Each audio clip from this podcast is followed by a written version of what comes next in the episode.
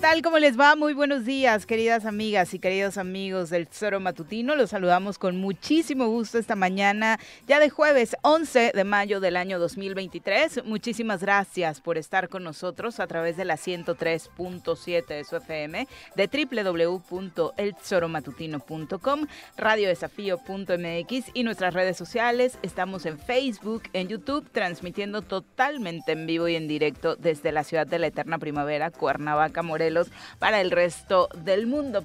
Hoy, por supuesto, estaremos hablando de cómo se dieron estas manifestaciones, marchas por la dignidad, les llaman las madres buscadoras de sus hijos e hijas que desde hace no un día, no una semana, no un mes, sino décadas, están sin encontrarles producto particularmente de esta crisis desatada por la guerra del narco en aquel sexenio de Felipe Calderón. Prácticamente de esa época data la mayor parte de las desapariciones, más las que por supuesto a lo largo de este tiempo y de los sexenios, incluido el actual, se siguen eh, presentando. Un dolor increíble que enmarca de nueva cuenta este 10 de mayo, Día de las Madres en nuestro nuestro país. Mujeres no solamente mexicanas, ahora con esta crisis migratoria, también mujeres eh, madres de migrantes que buscaban un mejor futuro en los Estados Unidos o incluso aquí en el país, pues desafortunadamente también tienen que salir a la búsqueda.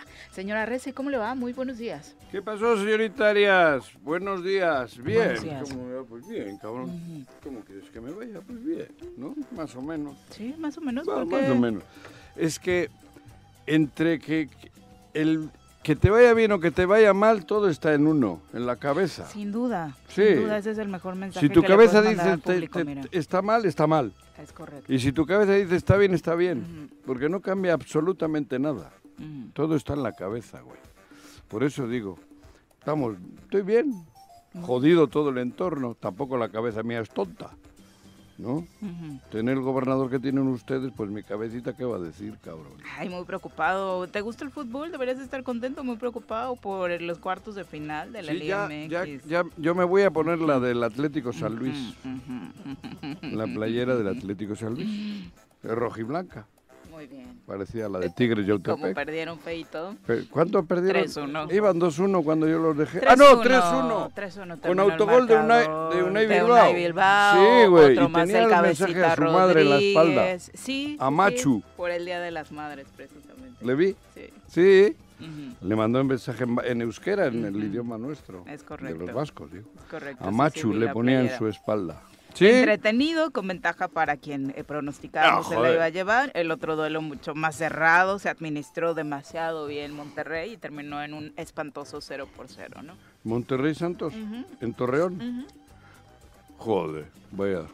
Es que, aburrido, aburrido, la verdad. Ese Pero- bueno, va, no, no vamos a hablar de fútbol porque luego se nos van a la cocina. ¿o ¿Qué me dijo el otro día una Vicky? Jarquín, exactamente. No, no. ¿Cómo quieto. te va, Pepe? Muy buenos días. Hola Viri, buenos días, buenos días Juanjo.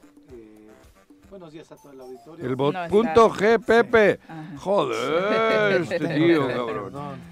Bueno, es jueves, todavía no toca, entonces por eso... ¿No toca el punto G? No, este, por eso estoy Ah. perdido en el micrófono acá. Ay, Viri. ¿qué tal? Buenos días, Buenos Juanjo, días. buenos días Pues yo al lo del auditorio. punto G en cuanto puedo. Buenos no, días, no pues, sí, ya de pronto es cuando hay oportunidad, hay que Claro, agarrar ya, joder, ¿eh? Pero cabrón. A este, buscarlo, a olfatearlo. ahora sí que lo que haya. A olfatearlo, dije. ¿eh?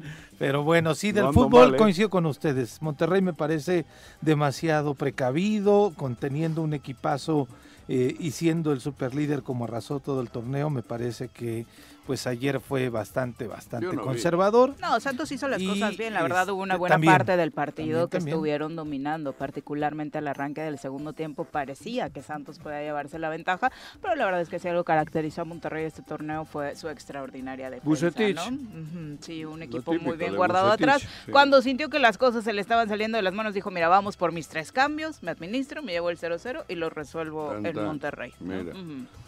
Ujú. O sea, esto es semifinales. No, cuartos, cuartos, de final. Estamos iniciando Ah, los Chivas cuartos de final. están. Hoy se juega el clásico Chivas, tapatío, Chivas contra Atlas, eh, precisamente, y luego, bueno, se juega el Tigres Toluca, ¿no? Allá en. Monterrey, En porque la ida es en San Nicolás de los Garza. Bueno, está bien. Ya, sí, Vicky, ya terminamos. Exacto, para que no se vayan a dormir. O a, Bueno, o a la todo cocina, empezó ¿no? porque Porque el flamante que... gobernador que tienen ustedes. Exacto, que te vas a poner la del San Luis por estas Sí, apuestas sí, que propuso. estoy tan emocionado. el. Digo, la otra al menos, Pepe, la del. América Pumas tenía más sentido porque hablaba, se trataba de una donación, ¿no? De al menos Lo que hacer hace una tu labor gobernador, todo tiene sentido. Pero, Todo, o cabrón. sea, tuitear que te acaba de llamar el gobernador de San Luis y que si pierde tu equipo me pongo Eso, su pero es que- y- es que es emocionante, cabrón. cosa. Nos met- A mí me mandó Pepe Ujú, el chingado ese que sube El link. Cuauhtémoc, el link. Sí, el link Y yo de quise Facebook. abrirlo en WhatsApp y no puedo abrir. Y me dice, eso es que está bloqueado. Y me tiene bloqueado el ¿En ojete, digo el señor, el gobernador tuyo. ¿Sí? Sí, mira, te dejo ver. mi teléfono, cabrón. Búscale al güey. No te- Pues solo tienes que entrar Pero a tanto en. Facebook como en a Twitter. Twitter, En los dos, en los dos me tiene bloqueado. Sí, le mandé los dos links y me dice Juanjo, pues No, no, tío, Luego no también son las características de, ¿Cómo se pone? A teléfono? de que en WhatsApp no abres links, pero A ver, en- digo puede ser que sí, no. porque en general abres links, ¿no? Pero Desde no, pero yo pongo aquí, aquí le busco. Cuauhtémoc le pongo. A ver, A ver, va a buscar. voy a buscarle a Cuauhtémoc, Q-A- Blanco. U. Ahí está. ¿Dónde está? Aquí A ver, está, Cuauhtémoc Blanco. ¿Qué Y dice, ninguna de las cuentas que... Ah, bueno, no puedes seguir a Cuauhtémoc Blanco ni ver los tweets porque te ha bloqueado. ¡Ándale, Ahí cabrón! está, ya ves. ¿Viste? Cuauhtémoc Blanco. Me tiene bloqueado tu gobernador, güey. ¿Por qué? Pues, pues, pues, joder, porque pues, yo qué quieres que te diga. Yo nunca. Le me- caías mal a su community, digo, porque él ni entra a sus cuentas, Pero entonces no al que le es caías mal o la que le caías mal es... Eh, no, no, no, no, tampoco. Ah, ¿no? Es una chica. ¿Ah, ¿Tiene sí? una Sí, es chica? una chica. Bueno, pero el jefe de la chica es Ah, Huerta, ¿no? no- no es le el que queda maneja las redes sociales. Y en Twitter, en Face también. Este, ¿Eh? y- En Face me tiene Por bloqueado. eso te digo, bueno, si le caes mal al community, lleva todas las cuentas, pues te bloqueó Ay, en pero todas. joder. Juanji. no tengas Pero esperanza de ver las fotos de Y yo que quería apostarle, yo estaba nervioso, quería contactar con él para apostarle también. ¿No? Porque es una misión importantísima la del gobierno. Bueno. Que, que apueste, ¿no? El que pierde se pone la playera del equipo rival. ¡Qué emoción! De los dos, ¿eh? Ridiculez de los dos. ¿De quién? De A mí, los gobernadores. a mí aquel me vale madres. Pues no, porque también tiene una encomienda. Pero, joder. bueno, pero al de- menos él tiene equipo, ¿no? Él le apuesta al Pues sí, equipo, el de, equipo su de su- de su localidad. localidad. Él le apuesta hombre, al equipo Si que fuese está... el, el Zacatepec, Imagínate. joder, ¿no? si fuese el Zacatepec contra el San Luis, le apostamos cabrón, yo también le entro, cabrón. Sí. Pero sí, que esa te- es la te gran diferencia el gobernador en de, este, de tu estado, tu gobernador, Pues sí, a, decir que te apuesta con lo de Tepito, cabrón, pues que se vaya. Bueno, bueno, no. No, a mí me Bueno, el no contexto, tiene el contexto es ese, No, que sube un tuit del gobernador del estado de Morelos, porque tal vez no todo el mundo lo veo, tal vez hay más bloqueados como tú, A mí me tiene eh, diciendo bueno, que cabrón. acababa de apostar con el gobernador de San Luis una en torno al partido América contra San Luis o San Luis contra América, que fue el día de ayer, y que el que perdiera, decía Cuauhtémoc Blanco, se va a poner la playera del equipo contrario. Fíjate, ¿eh? Vamos, Águilas. Claro. dice Con eso bajaron, bajó el índice delincuencial en Morelos. Ah, Hombre, Ayer solo asestaron a 21. sí, claro. En la, en, en la federal y en la 21. 22 Ayer, ayer, oficialmente. ayer no, eso fue Ah, ok. antier. Ayer bajó. Ah. Como los delincuentes dijeron, hostia, fíjate, Cuauhtémoc se va a poner la playera si pierde del San Luis. No vamos a ir a ese estado. Lástima que ya lo Con anunció esa tarde, playera- Juanqui, si no el efecto hubiera sido Más mayor, ¿no? impactante. Sí, Hubiese sí. habido menos asaltos. Y muertos creo que solo hubo nueve. Porque normalmente son 12, 13, 14. Entonces, al, al haber dicho tu gobernador que se va a poner la playera, que se juega la vida prácticamente por el América, dijeron los delincuentes, puta, menudo gobernador tienen en Morelos, cabrón, ahí no podemos ir. Es muy valiente. ¿Ya sabías lo de nueve o fue cálculo? No. Ah, es el oficial. ¿eh? ¿Ah, sí? Sí, ¿Atiné? Es el dato oficial de ayer. Mira, según y eh, le los atiné. datos de, Joder, eh, no sabía. del informe de seguridad. Dije a bote pronto, ayer nueve. ujú. Por eso, pero... Barbaridad. por eso- no, barbaridad, Pepe, cabrón, teniendo un gobernador como el que tienen ustedes, barbaridad. Pero aparte das esa cifra por todo el contexto que se vive y que es el promedio Sí. que en general estamos manejando diario, ¿no? No, pues día a día. Atiné porque es el, el número que casi siempre ocurre, de ahí para arriba. Exacto. Yo ayer, ayer que, que vi... eh, eh, Pero él igual piensa que son goles. No, igual no cree que son muertos. a- Ayer que vi No la que Igual le dice que son goles. Que Mira, este marcador es como el del fútbol, ¿no? Y que entre más aparezcan en tu cuadrito ahí en la tabla Claro, de pues. la ajá. Secretaría En el gol a verás. Exacto. A mí me queda claro una cosa. ¿Qué, que, Pepe? Este, ayer que vi este tuit, obviamente lo primero que dije yo, ¿qué prioridades tiene el gobernador? Desde luego no son las de las que es- corresponden a estas problemáticas que tenemos en Pero el además Estado, parece que le- que le evidentemente la de violencia. nosotros, pero él solito. Ah, no, sí, claro, pero, pero ver. tienen... a ver, Nadie se hubiera acordado de pero él. Nadie, Juanjo, ni siquiera, eh, o sea, ni siquiera tiene un, un mínimo de vergüenza. Decencia. Decencia, es un cinismo Dignidad. absoluto, pero además creo que va encaminado a su Madre ayer, campaña ¿no? ya. Ya es su ¿Eh? campaña. Ah, sí. Porque, bueno, eh, bueno. él siempre ha estado en campaña desde que le trajeron eh, aquí a. No, pero antes no sabía. ¿Eh? Él cuando llegó a Cuernavaca y se empezó a hacer la víctima, no, sabía que podía ser gobernador. Ah, no, no, Ya después pero- alguien pero le dijo, sí puede ser candidato a porque Solo gobernador. está en campaña, Sí, claro. está en otra cosa. Pero, pero no, primero no la construyó bien, ahora ya la están construyendo bien. Van orientados a eso. El tuit que, que sacaron ayer de la apuesta con el gobernador de San Luis, lo hicieron un tuit- una publicación fijada. Es decir, si entras a su cuenta de Twitter, es la primera publicación que vas a ver. Y es la primera publicación que estoy viendo yo desde ayer, que después de que publicaron este tuit, y es que va encaminado a la campaña, ya, ya, a la campaña de este, a la campaña de, de la Ciudad de México. Es decir, le está hablando a los futbolistas, a, A los, los que les gusta el fútbol, le está hablando a los americanistas de la Ciudad de México. Ya este el estado de Morelos le vale absolutamente, bueno, siempre le ha valido, pero ahora con mucho más razón. De hecho, Digo, tú no puedes ver su cuenta, Juanji, pero sus redes sociales ayer se enfocaron en esta publicación, esta carta de los gobernadores del También. país, criticando esta, este asunto de la Suprema Corte de Justicia de la Nación, esta determinación en torno al Plan B, luego felicitaciones para su mamá, para su esposa y finalmente esto de la apuesta, ¿no? Trabajó el gobernador, bueno, a veces nos preguntamos dónde anda, para mínimo estar enterado de sus actividades, pero cuando lo tenemos así públicamente activo, pues tampoco es que haga mucho, ¿no? La No. diferencia realmente es nada. No, Viri, este, estuvo el jueves de la semana pasada, después de ese jueves 4 hasta el 9 ¿Pero para qué? de mayo hubo actividad del la gobernador calle de manera pública y después de ahí, de esta calle una 10 Yautepec, ya no ha habido Yautepec. absolutamente 10 nada. de millones. ¿no? Yo insisto, esta ¿Cuánto estrategia de comunicación nos indigna a los morelenses, o a algunos morelenses. Nah. Algunos morelenses nos no. Sí, yo creo que sí, algunos sí. ¿A quién? A, lo- a todos los que están, que los que califican en contra de la administración del gobernador, Este que son el 80%. Que no, hombre. El 80% de la gente de Morelos califica al gobernador como un pésimo gobierno. Mm, Sí, pero bueno. Esos ¿con están eso qué? indignados. Bueno, pues eh, con eso calificas eso. Pues Bueno, pero es como decir, es que yo te ¿cómo voy a está decir- tu equipo A ver, mal? pero con Graco Pero marcharon, sigo amando a Cruz Azul y sigo sí. pagando entradas para ir a verlo. pero con, Claro, con Graco claro, marcharon sí. miles ¿Eh? varias veces y tampoco pasó nada, ¿eh? ¿Contra quién? Con Graco. Sí, pues que no ganó su Sí, hijo. pero- bueno, sí, pero también va a pasar lo mismo con Cuauhtémoc. Pues no, van a pero- ganar sus pero- candidatos. Pero el problema es, no es que no gane su hijo, que igual gana uno más idiota. no, es que ya no va a haber más idiotas. Eso decía Híjole, yo de Rodrigo. No, Bueno, eso decimos. La ver, verdad y es que mira, trienio De Rodrigo a mí me parece que no era el calificativo que le pusiste idiota. Me parece No, que era muy no vivo. iba a haber, no, me idiota parece el que, que era, que era muy cabrón. Que me parece que tenía ahí No, pero espera, un que no dejo incluso idiota hasta de autoritarismo. Yo pensé que no iba a haber uno Ah, más no. idiota. No, no, no. Uno más. Sí, no. Yo no creo también y que mira, More- cabrón. Yo no creo que los ¿de morelenses. que- Ulises, ahí, acabo de leer. Bueno, presenta aquí a Vamos a saludar a quien nos acompaña Car- en a- comentarios. Hoy ya sabe pollo. usted, los jueves son de la hora loco. chaira, le dicen algunos, no sé por qué. Un hombre de izquierda, amante de la música y el fútbol. Llega desde la tierra temisquense el secretario del Ayuntamiento de Temisco, Carlos Caltenco. Bienvenido. ¿Cómo te va, Carlos? Muy buenos días, bienvenido. Buen día, Qué gusto Viri, verte. Juanjo, Pepe, a todo el Carlos, auditorio. ¿cómo estás? ¿Tú no traes la playera del San. Luis? No, él es no. Cruz Azulino, ¿cómo se va a poner Ah, la del San Luis? el Cruz? Azul, cabrón. El Cruz Azul está En ese caso sería la del Atlas porque hubiera apostado con alguna alcaldía allá en tierras tapatías, Claro, ¿no? Por eso no sé, De que ni me lo coraje. recuerdes. Sí, sí, sí. Pero este. ¿Cómo estás? Contento, feliz, ¿Ah, sí? fresco. Ah, sí, fresco. Después de las lluviecitas, ¿no? Esta semana Joder. han estado ricas. En Huitzilac también, en. Tres Marías, ha caído bonita agua, ¿eh? Sí. Digo, no es el inicio del temporal, no se vayan con la finta. ¿Por qué no? Pues no, si es mayo, no. güey. El temporal empieza cuando, Cuando tú comienza digas. la temporada de, de huracanes. El Ah, ¿y primer huracán anuncia el temporal. Ah, cabrón, ¿y esto entonces qué es?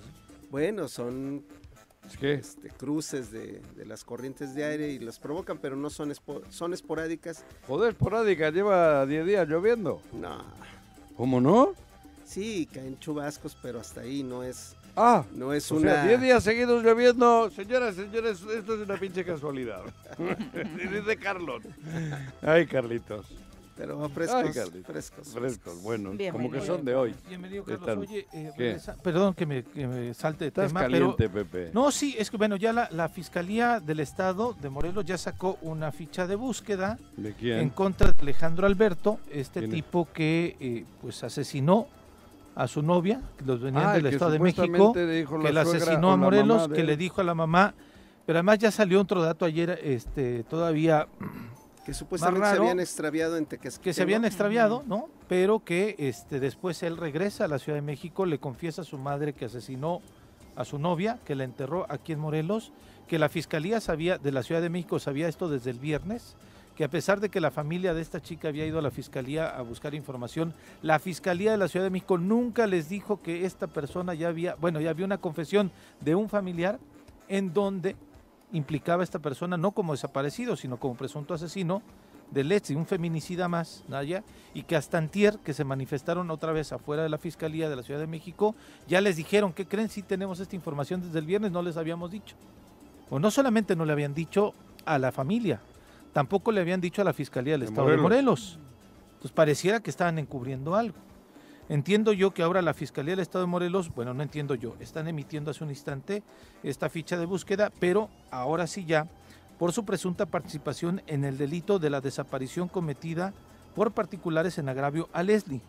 Es decir, entre ayer u hoy, la Fiscalía de la Ciudad de México ya le informó a la Fiscalía del Estado, Una semana después. sí, o casi una semana De después, viernes, hoy es exactamente, de que ahora este tipo no es un tipo que está desaparecido, sino que está prófugo y que está presuntamente implicado en el asesinato, en el feminicidio, haya, de una mujer aquí en el estado de Morelos. Lo están emitiendo ahorita mismo, seguramente en nuestras redes sociales lo estaremos compartiendo en un instante, pero es información que está llegando en este instante por parte de la las, Fiscalía los General del familiares de Estado. Leslie todavía tendrán la esperanza de que, Ojalá. de que no sea cierto eso. Eh, ¿no? Escuchamos ayer, el, eh, ayer bueno, antier el la- desgarrador eh, testimonio de una de sus La familiares. realidad, todo indica que la chava pues no, no está no está viva. no está viva, efectivamente, pero además.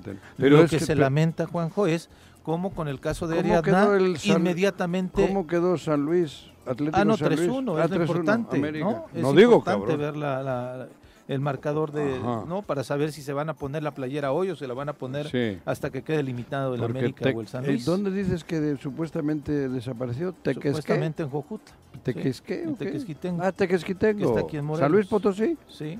No, no, no. ¿Está en Morelos? Es aquí en el estado de Morelos. Puta madre. Pero él haciendo apuestas en ese. ¿Cómo se llama tu gobernador? Cuauhtémoc Blanco. Exactamente. Madre ¿No? de Dios. Pero en fin, Señor, No, y la, otra es la. Fiscalía de la Ciudad de México, Juan José. ¿Por qué no avisa de manera Estaría pronta? también preocupado por el ¿Por partido. qué no avisan? ¿Por qué con el caso de Ariadna decían están protegiendo a un feminicida? Le decían al fiscal. ¿Y en este caso qué? La dilación, ¿qué justifica la dilación? no? Exactamente, ¿no?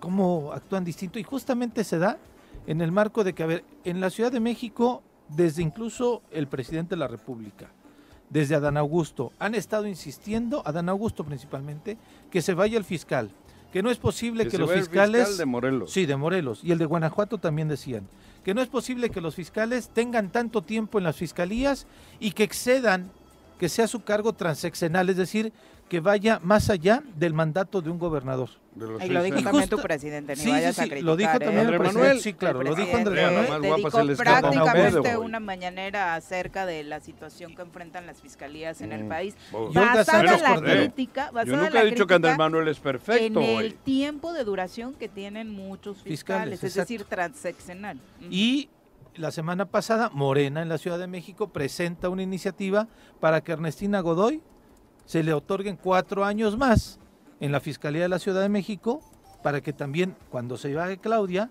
la Fiscalía esté al frente de Ernestina Godoy. Hubo una manifestación fuerte en la Ciudad de México y esa eh, iniciativa la aprobaron justamente el día que a esta familia de Leslie le informaban que ya sabían en la Fiscalía que la habían asesinado. Entonces, ¿cómo de pronto vemos los escenarios como nos conviene políticamente? ¿No?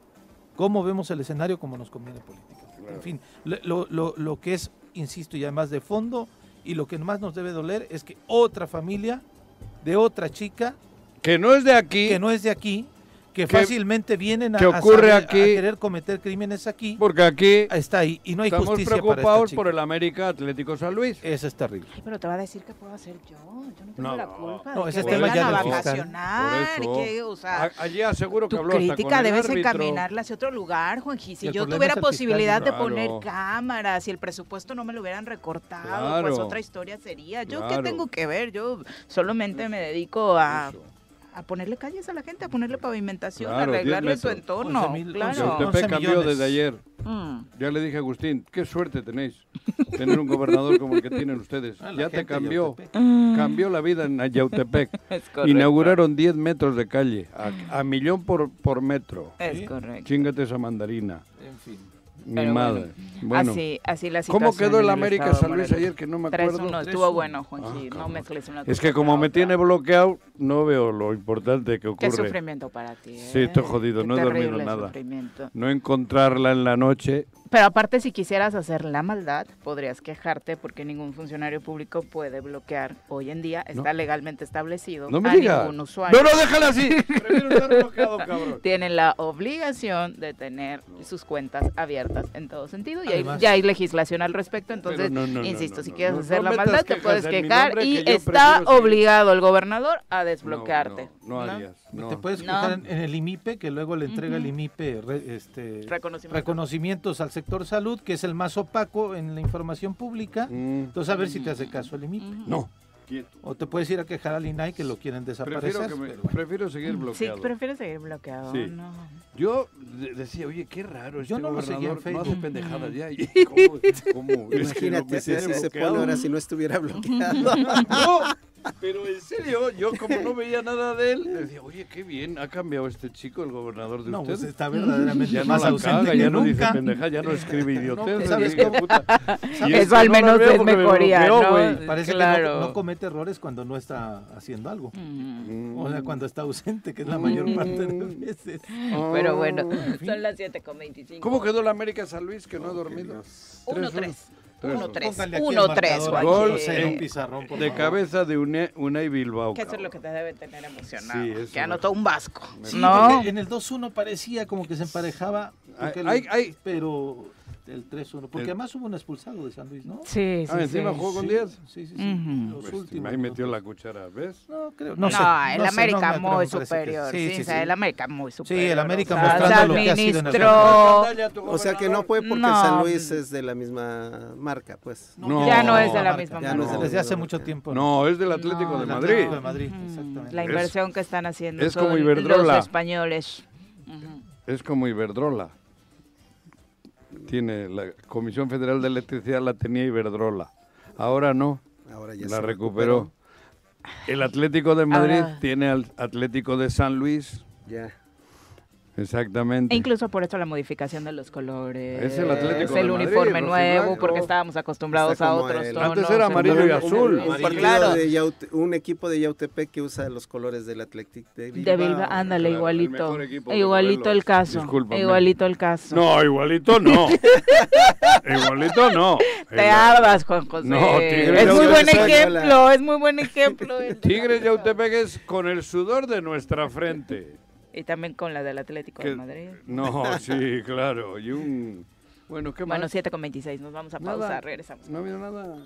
Bueno, bueno, Bueno, ¿quién habla? ¿El choro matutino buenos días? Contáctanos, dinos tus comentarios, opiniones, saludos o el choro que nos quieras echar. Márcanos a cabina 311 6050.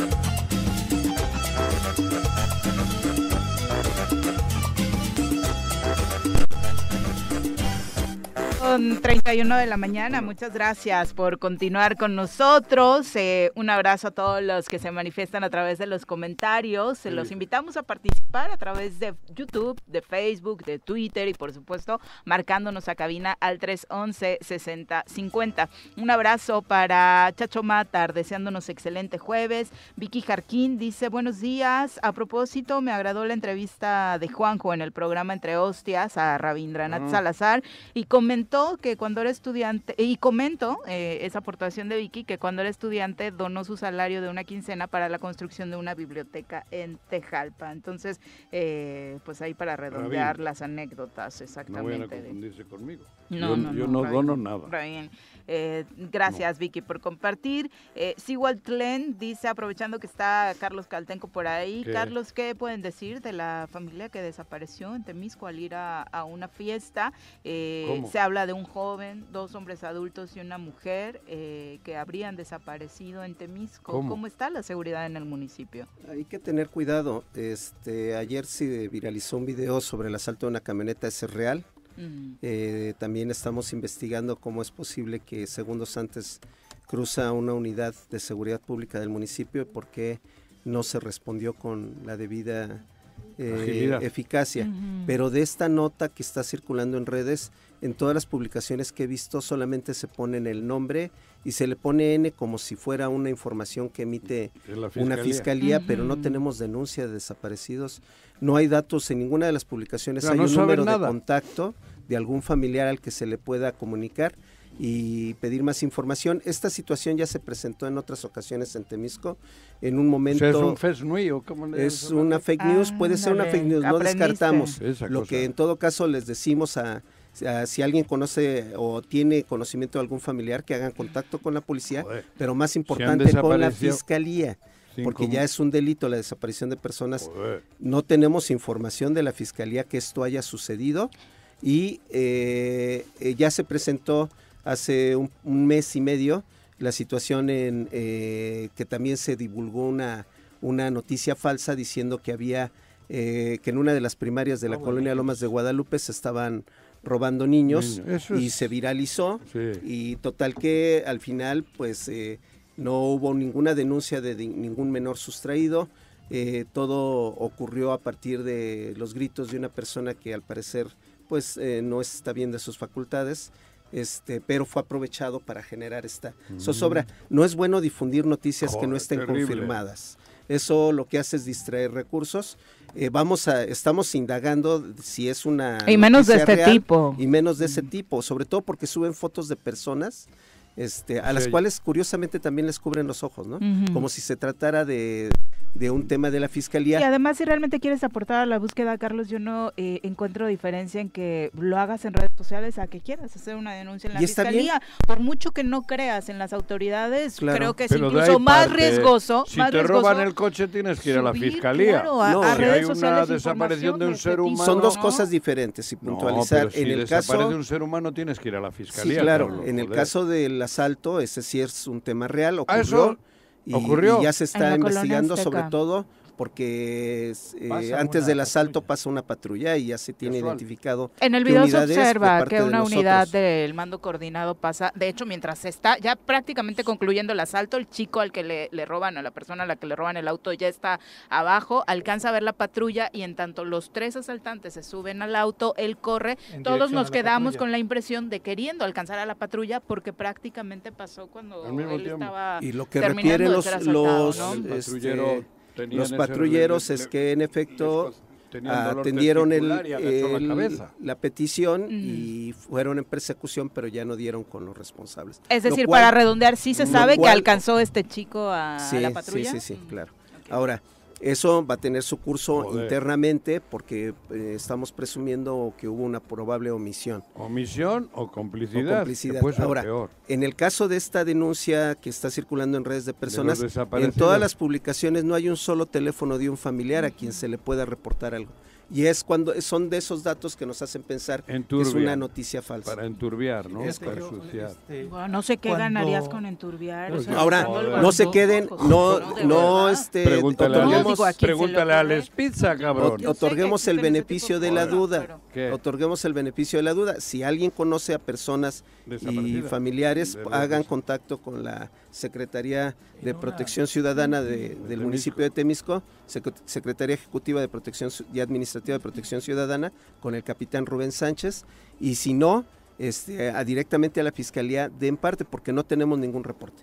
Y es que justamente a, a mí de pronto cuando me preguntaron, oye, que una familia desapareció en Temisco, no, no son familiares, No porque en, el, en, el, en la publicación No donde sí aparecen sus apellidos, Ninguno no es- coinciden. Igual son familiares. hablan de un Jesús Sotelo Bálsema de 14 Políticos. años, Israel Gilberto, ah, bueno, él sí tiene el apellido, fíjate, Bálsema Martínez de 29, María Esther Moreno Andrés de 42, David Betancur Rodríguez de 53 y Job Hernández Sandoval de ¿Alguien los 40 conoce? años. Dicen que todos ellos son del municipio de Temisco, esta publicación, insisto, pero no, como dice Carlos, no hay una Un ficha de búsqueda. teléfono, un dato no de hay- un contacto de ¿Quién un familiar, publica? no hay absolutamente medios nada de comunicación que no ubico perfectamente. Primer Igual Minuto es MX, Primer del Minuto MX, Diablo. las noticias su punto. Bueno, este, eh, Zona Centro Noticias, por Ah, ejemplo, mira. que es un medio conocido, lo publicó. Ese sí eh, lo sin publicó. los nombres, Mm. eh, Pero- solamente hablando de la desaparición de cinco personas. Pero no afirman hay- una desaparición, el no dato hay de un familiar dato. con quien se puede hacer contacto. Ujú. Igual Tampoco solo está. son esos cinco familiares y no hay más. ¿Y con cómo les vas a contactar si están desaparecidos? ¿Qué? También, Juanji, ¿Viste? también muy buena reflexión, como siempre. Nos encantan tus aportaciones. No, Eh, no. Martín Flores Castro, terminando con los mensajes, dice buenos días, un abrazo con mucho afecto desde Coajomulco. Coajomulco. Un abrazo, querido Martín.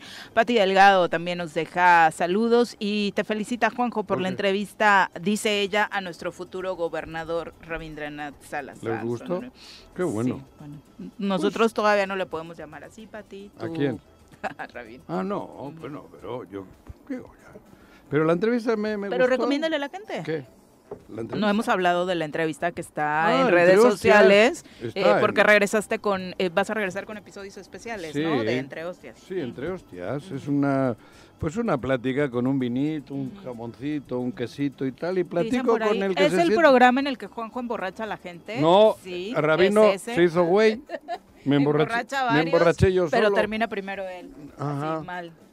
Pero no. Ahí está. Bueno, es- está en Facebook, en YouTube, en las redes del Choro, ahí lo puede encontrar para que Y en disfrute las de Juan este, José este contenido. creo. Ah, Ahí está el link también en las redes personales de Juanjo Juanjo. para que pueda... Y vale la pena, ¿eh? porque yo creo que es una entrevista, una no más que una entrevista, es una plática que tengo con Rabin ahí y hablamos de su, de su vida en general, no es algo coloquial así, más, más ameno. Perfecto. ¿no? Y vale la pena porque conoces dice- al Rabin que, que- que probablemente la mayoría cosa. no conoce. No, y hay que conocer a cualquier eh, funcionario, pues en todos los sentidos, ¿no? claro, Me parece que será importante. Y también hay datos relacionados con su trayectoria política, Sí, supongo, ¿no? también. Al final, primero hablamos de su vida, de sus cosas, hasta de, de- de- de todo, ¿no? Le pregunté, ¿y cuándo fue tu primera vez?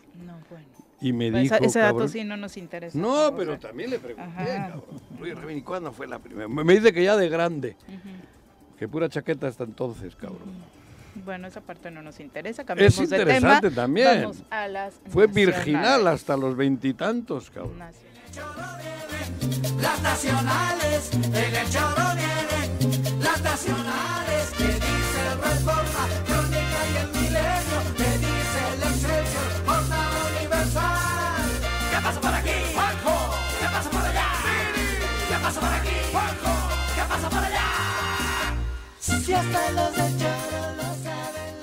Hay, por si no se, es que no se le puede llamar de otra forma, una nueva crisis migratoria. Esta conclusión de la aplicación del título 42, como le llamaron en Estados Unidos, es decir, esta eh, situación que permitía al gobierno estadounidense no permitir y deportar incluso a migrantes, dada la situación de emergencia por el COVID-19, pues ya no aplica y cientos de migrantes, miles por eh, decir, no decir otra cosa, han ya replegado sus fuerzas en la frontera de México con Estados Unidos para pedir la entrada. eh, bajo las condiciones que ya venían sucediendo con anterioridad, algunos de ellos bajo un permiso especial de trabajo, algunos otros bajo permisos eh, que tienen que ver con temas de seguridad vividos no solo en México, sino en Centroamérica.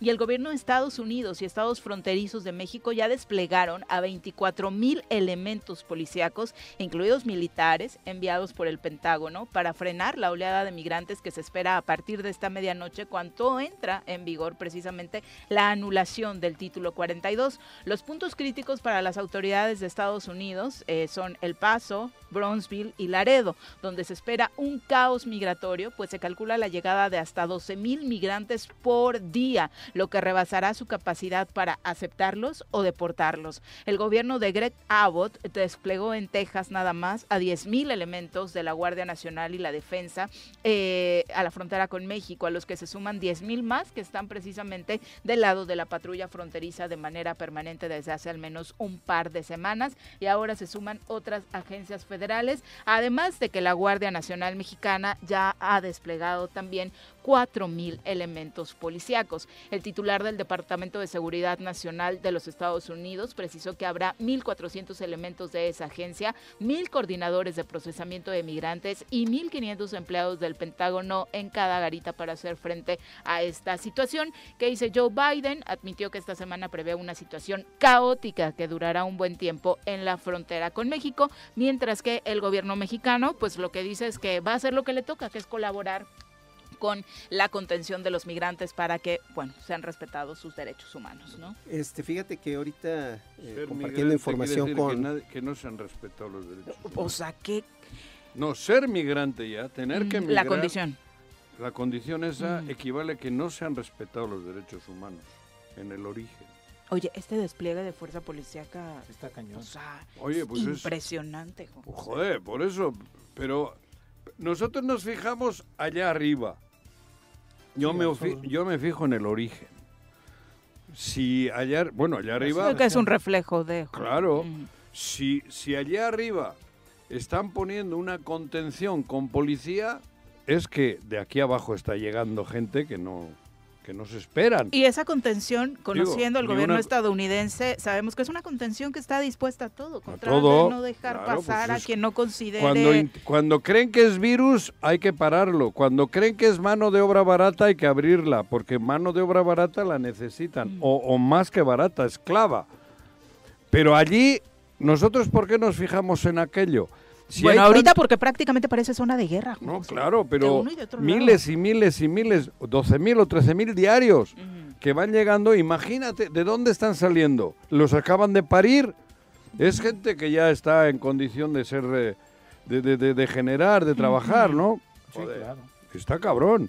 ¿Qué está ocurriendo en Latinoamérica? Vamos a pensar en eso. desafortunadamente también hay muchos niños y niñas. Bueno, por pero eso tiene toda la razón Juanjo en el sentido de que los derechos humanos de origen están violentados, ¿no? Porque no se generaron las condiciones necesarias para que las familias puedan quedarse en, su No habrá un país que, diga lo contrario, ¿no? Y ojo, eso es consecuencia de un modelo económico global. Fallido, claro, global, claro. Fallido que concentra en unos cuantos la riqueza, la riqueza y arrastra eh, la pobreza al resto. volviendo al tema de la familia desaparecida, en efecto ya, hay una denuncia de la fiscalía. Ah, sí. Y vamos a activar de inmediato con la eh, nosotros eh, hubo una reforma en este año en el que se creó la obligatoriedad a todos los municipios para crear la Dirección de Derechos Humanos y Atención a Víctimas y Personas Desaparecidas. Ya la tienen ustedes. Esta ya la, nosotros ya la, ah, este, hicimos la... Eh, la creación. ¿Cómo se le dice? La armonización de, la nuestra estructura interna y vamos a de inmediato a poner a actuar. Y es a través de esta oficina donde se generan, por ejemplo, estas fichas de búsqueda para agilizar o difundir a través de, los vamos a, de las herramientas que tiene el municipio, ¿no? Vamos a, rogarle a los familiares de estas personas que, puedan hacer contacto con, con esta unidad. Es una unidad que no depende de seguridad pública este, Juanjo, para que estés más tranquilo. No se va a enterar el señor Guarneros, de momento, o no depende de él. Es una unidad que depende de la Secretaría ah, del Ayuntamiento, ah. vamos a, este, a publicitar a través de los medios de, de Temisco, Y de eh, que hagan contacto familiares para recabar la información y hacer un rastreo con la unidad. ¿Y desde cuándo? Entonces, si hay una ayer denuncia... apenas, ayer apenas. Ayer. Así es. Pues mira, cabrón. Son cinco personas entonces. Son cinco personas las- originarias al parecer del municipio de Zapata. Digo, voy a cotorrear un ¿El poco, municipio pero- de Emiliano Zapata? Ujú. Ok. No, no se Dem- dice en la ficha de la fiscalía eh, el origen de las personas, pero independientemente de eso, se va a atender. Ajá. Perfecto. Ah, un caso más. ¿Cómo quedó el América San Luis? 1-3. Ah, uno, tres. 1-3. Ya regresó el cabecita a su cuota goleadora, ¿Ah, que también es un dato importante, Muy que debe estar muy contento muy el el gobernador. ¿Esto estar- qué, no? ¿Esto Pues, qué? O no, sea, hay que estar eso, pendientes ¿eh? de los delanteros, de la América. Que de, de claro. Zapata que desaparecieron. Bah. que a ver si se apuestan algo en la vuelta. ¿no? Claro. Porque a lo mejor de eso Sí. deben estar debatiendo. Eh, Fíjate cómo estamos, que estamos... Bah. Tremendo susto se llevaron en la Ciudad de México con el sismo Uy. que ayer tuvo epicentro en la delegación Magdalena Contreras. No me digas. No se Contreras. activaron eh, las alertas sísmicas en la Ciudad de Ah, ¿no? México porque cuando el epicentro es ahí, Ah. cuando el epicentro es en el lugar, la Ah. alerta no se Ah, la activa. alerta es cuando pega el epicentro a... Cuando alcanzas a miles. detectarlo lejos y te da tiempo de ese minuto, dos minutos que algunas alertas tienen es para poder... Tienes chorrillo, entonces. Es correcto. Si Algunos en Ciudad tienes que encontrar el baño rápido. Y ya No te sabes que te- sí, la- claro, aquí lo terrible es que un sismo Claro. no se puede Si te da el predecir, ¿no? retortijón y un aviso, entonces ya es Ve, que ya ve te al da tiempo a baño, llegar al baño. Lo malo es cuando sale con el pedito. Aquí no, la verdad es que es de llamar la atención que se haya dado un epicentro en la Ciudad de México. Como ocurrió aquí en alguna ocasión. Aquí en el Teníamos Oxxo de epi- Cantarranas, ¿te Sí. acuerdas? Que sentimos Claro. hasta acá un, un, eh, Un movimiento ruido terrible, un se escuchó el tronido. Estábamos al aire cuando se dio Ajá, ese sismo y sí. pasó prácticamente lo mismo. Quienes habitan la Magdalena Contreras sintieron un temblor que ellos Mm. decían casi en magnitud 6 por cómo eh, vibró la casa, Sí. pero fue de 3 grados en la escala de Richter. eh, No hubo Como que incluso... se abre dentro un, Algo un truena. algo. Algo adentro, truena, ¿no? exactamente. Otros lugares en la Ciudad de México fue- fue ni siquiera lo ni siquiera lo detectaron. Eh, la verdad es que lo no que andarán dijo- los chinos haciendo alguna perforación, bueno, cabrón. habla- alguien hablaba del fracking, ¿no? ¿Quién Que es el también fracking? era un eh, sistema ¿Qué es el fracking? pues es este sistema por el cual se hacen trabajos Subterráneo. subterráneos. Eh. Y que a Esto- través de maquinaria pesada, pues de pronto resulta engañoso y no lo son los chinos que querían salir en Tepito para llevarse algún cerebro como el que tenemos nosotros aquí. Esta técnica, por ejemplo, permitiría el hallazgo de pozos hasta alcanzar eh, pues a detectar si No hay gas, no. petróleo y demás, ¿no? Que es prácticamente para lo que realizan la búsqueda a través de estos de estos trabajos, Con ¿no? este sismo van 22 microsismos en lo que va del año en la Ciudad de México. Mira. No, si ayer en una hora fueron Sí, 10 sí. réplicas, Ah, por ejemplo. Mira, el sí. primero fue a las 22 con 21 y de las 2 con 21 horas hasta eh, las 2 con 21 de la mañana eh, hubo réplicas de aproximadamente 2 grados, ¿no? Eh, de, este, de este mismo sismo. Oye, ayer no iban a... La Suprema Corte no iba a dictaminar algo Sí. sobre Uriel, sobre Iban- el fiscal. Iban a no analizar hubo el caso sobre la eh, eh, la situación sobre si El amparo. Uriel sigue teniendo fuero o no. Es- Ujú. Específicamente es el caso del fiscal Uriel Carmona y la Suprema Corte. El ponente Pospuso. antes la ponente era la, ma- la ministra Piña, la actual presidenta de la Suprema Mm. Corte de la Justicia de la Nación. Eh, ella al asumir la presidencia de la, de la Sueltas los temas. Todos. tiene que dejar todos sus temas en manos de alguien más. El- en este caso del fiscal lo asumió el, eh, El fiscal no. sí, en el, ca- en el Ah, caso del- del fiscal, de este caso del fiscal, quien asume la nueva, este, pues la carpeta es el ministro Saldívar. Tendría, ya se pospuso por segunda vez, hace aproximadamente 15 días. Han tenido, han 10. tenido mucho para- trabajo. Para poder desahogar esto, lo pospusieron y eh, Yo creo que le dijo a algunos, denle en la madre y pusieron el día 10, entendieron mal. Ya, ¿A quién le iban a dar en eso? A a Uriel le quieren Sí. dar en la madre. ¿Los tu, gobernador, Ah. no. Porque creo que también le iba a San Luis. venía en la lista de ayer, ¿eh? No sé. Venía en la lista de ayer. No, no se ha declarado futbolero. el Pero sí, igual iba a San Luis, por eso Cuauhtémoc lo odia tanto. Mm, ¿Qué? no sé. Pero Sí, la pero pospuesta, de nueva cuenta. Bueno, Pospuesta. fíjate, es, el tema es checar la inmunidad procesal, es decir, sa- saber si el fiscal tiene fuero o no tiene fuero.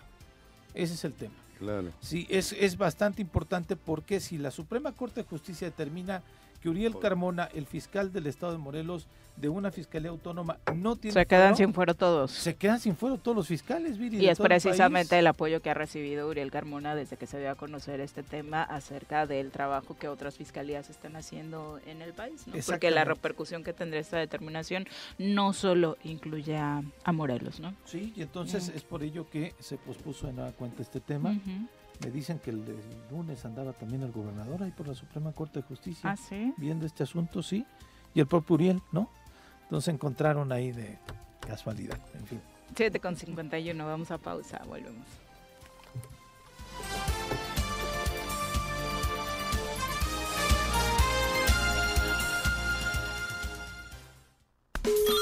Bueno, bueno, bueno, Bueno, ¿quién habla? El choro matutino, buenos días. Contáctanos, dinos tus comentarios, opiniones, saludos o el choro que nos quieras echar. Márcanos a cabina 311 6050.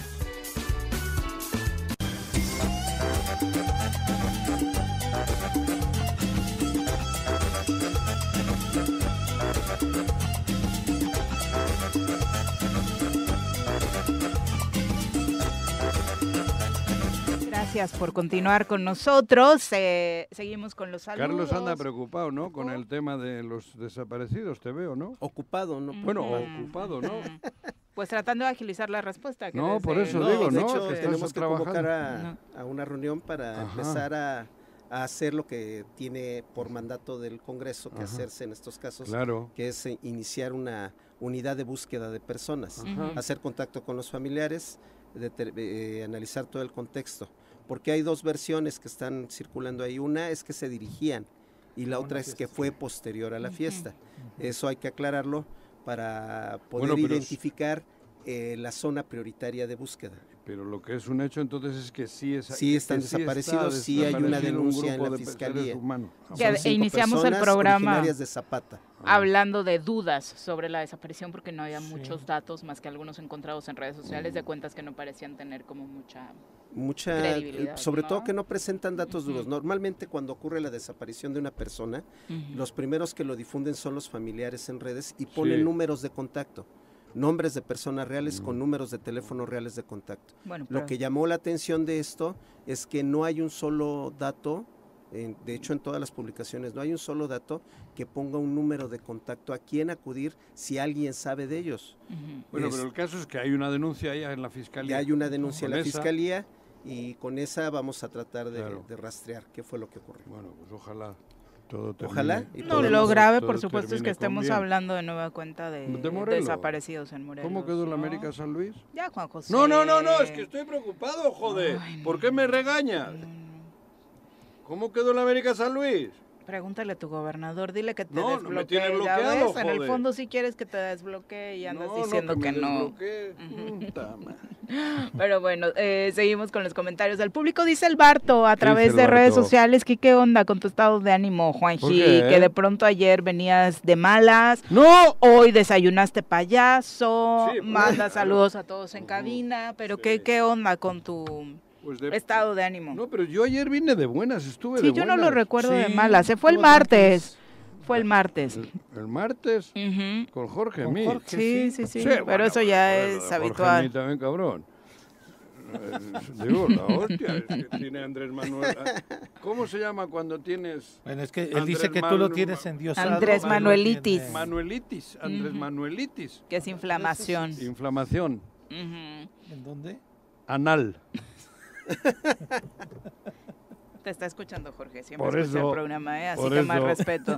Silvia Aguilar, saludos. ¿No hablo la doctora de hemorroides? La semana pasada. Pues Abelardo eso, Maya, Ah, no, el saludos lunes. el lunes. ¿Quién? El ¿Quién? lunes. ¿A quién le Oye, saluda? yo vi el debate con, con Jorge, bueno, lo escuché más bien El martes. el martes, Sí, y, y Jorge tiene amnesia selectiva, ¿eh? te digo. O sea, es- de todo lo que ocurrió de- del PRI de 2018 hacia sí. atrás, no, se No, no, acuerda no, no, de es nada, él no sabe no hay nada, quién sabe qué ocurrió. Nada, nada, ¿No? Nada. ¿Ocurrió algo o qué? Pues, no sé, él dice que no se acuerda. No, pues Que haya sido como haya sido y que había una mayoría. Claro, desde 1978 al, Por eso al, al caso. 2018 Desde no. 1943 a la Bueno, fecha. eso, cabrón. Bueno, va. Bueno, eh, Leonel Jaimes Dice- dice, buenos Uh. días. eh, ah, Reapareció Leonel. Me- buenos me días sien- a todos en cabina, incluida la chairada, dice. Ándale, Eso. ya me Eh, imaginé, ya sabía que, ya sabía Eh, ¿qué dice que si le preguntaste. Juanjo, a Rabín ¿Qué? sobre su administración en Jutepec, Claro. sobre los datos que quedaron por ahí pendientes, Sí. y tus entrevistas incluyen ese tipo Claro, de cuestionamientos. Claro. Habla de los parques, del parque de los venados, si hubo por ahí polémicas con los presupuestos, y hablaste de estos temas. Hablé, ¿eh? Pero bueno, yo como no sabía tantos detalles, podrías hacer tú una entre hostias tú. ¿No? ¿Ya te ardiste? No, arder, Ah, no, güey. Es que le hay- contestas algo al público nada más porque No, al te público no, a Leonel. Al público no, a Leonel. Ujú. Güey, pues que haga el suyo y que pregunte lo que quiera, cabrón. Yo pregunté lo que, lo que se me ocurrió, lo que traigo en mi memoria. No me acordaba yo del parque, ¿de qué? De los, de los príncipes. venados. Ah, de los venados. ¿Y qué pasaría en el parque? ¿Quitaron los venados o qué? No, eh, ¿Solo quedó en parques? no habla Leonel de eh, Hombre, temas financieros. yo no estoy, con- a ver, yo no estoy diciendo que, que, que la gente sea pura y casta. A, a ver, la gente decidirá sobre, sobre con quién estar y con quién no. Ujú.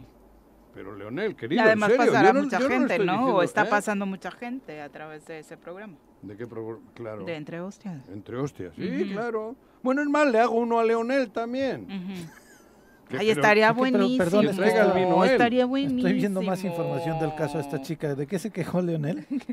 De Que a ver si le Hostias. pregunté a Rabín Ajá. algo del Parque de los Venados. Yo que joder, cabrón. Que, Bueno. que cuando era alcalde. Bueno, el, el programa tiene más un contexto de conocer al personaje que entre, con el que platicas desde un Sí, plano más personal que claro. desde lo político, Te pero pues que- después preguntamos eso. Y si quiere saber de un dato más específico, pues que nos lo haga saber para Claro. que hagamos la chamba. ¿no? Sí, puso datos muy ¿Ah, sí? específicos, Ah, sí. Leonel, muy Bueno, específicos. entonces, pues, Ujú. que- que vaya a la fiscalía, como dice Carlos Caltenco, cabrón. Eres un grosero. ¿Cómo grosero? Joder, cabrón. De este, de este dato, regresando al dato de la chica ¿Qué? asesinada por este tipo, y que la- Leslie. que la fiscalía no había de Leslie Martínez La Fiscalía de y México. que la fiscalía de la Ciudad de México no había actuado. No solo no había actuado, no había informado a los familiares, parte que de- en sí, estos es casos más- es grave. lo peor, ¿no? Ni a la Fiscalía de M- Parte Morelos. de la declaración que hace la madre de Alejandro Alberto es que le confesó que después de haberla golpeado, la aventó a un lago. Se fue, regresa, la saca, la entierra, medio la entierra, le pone piedras encima y algunas plantas.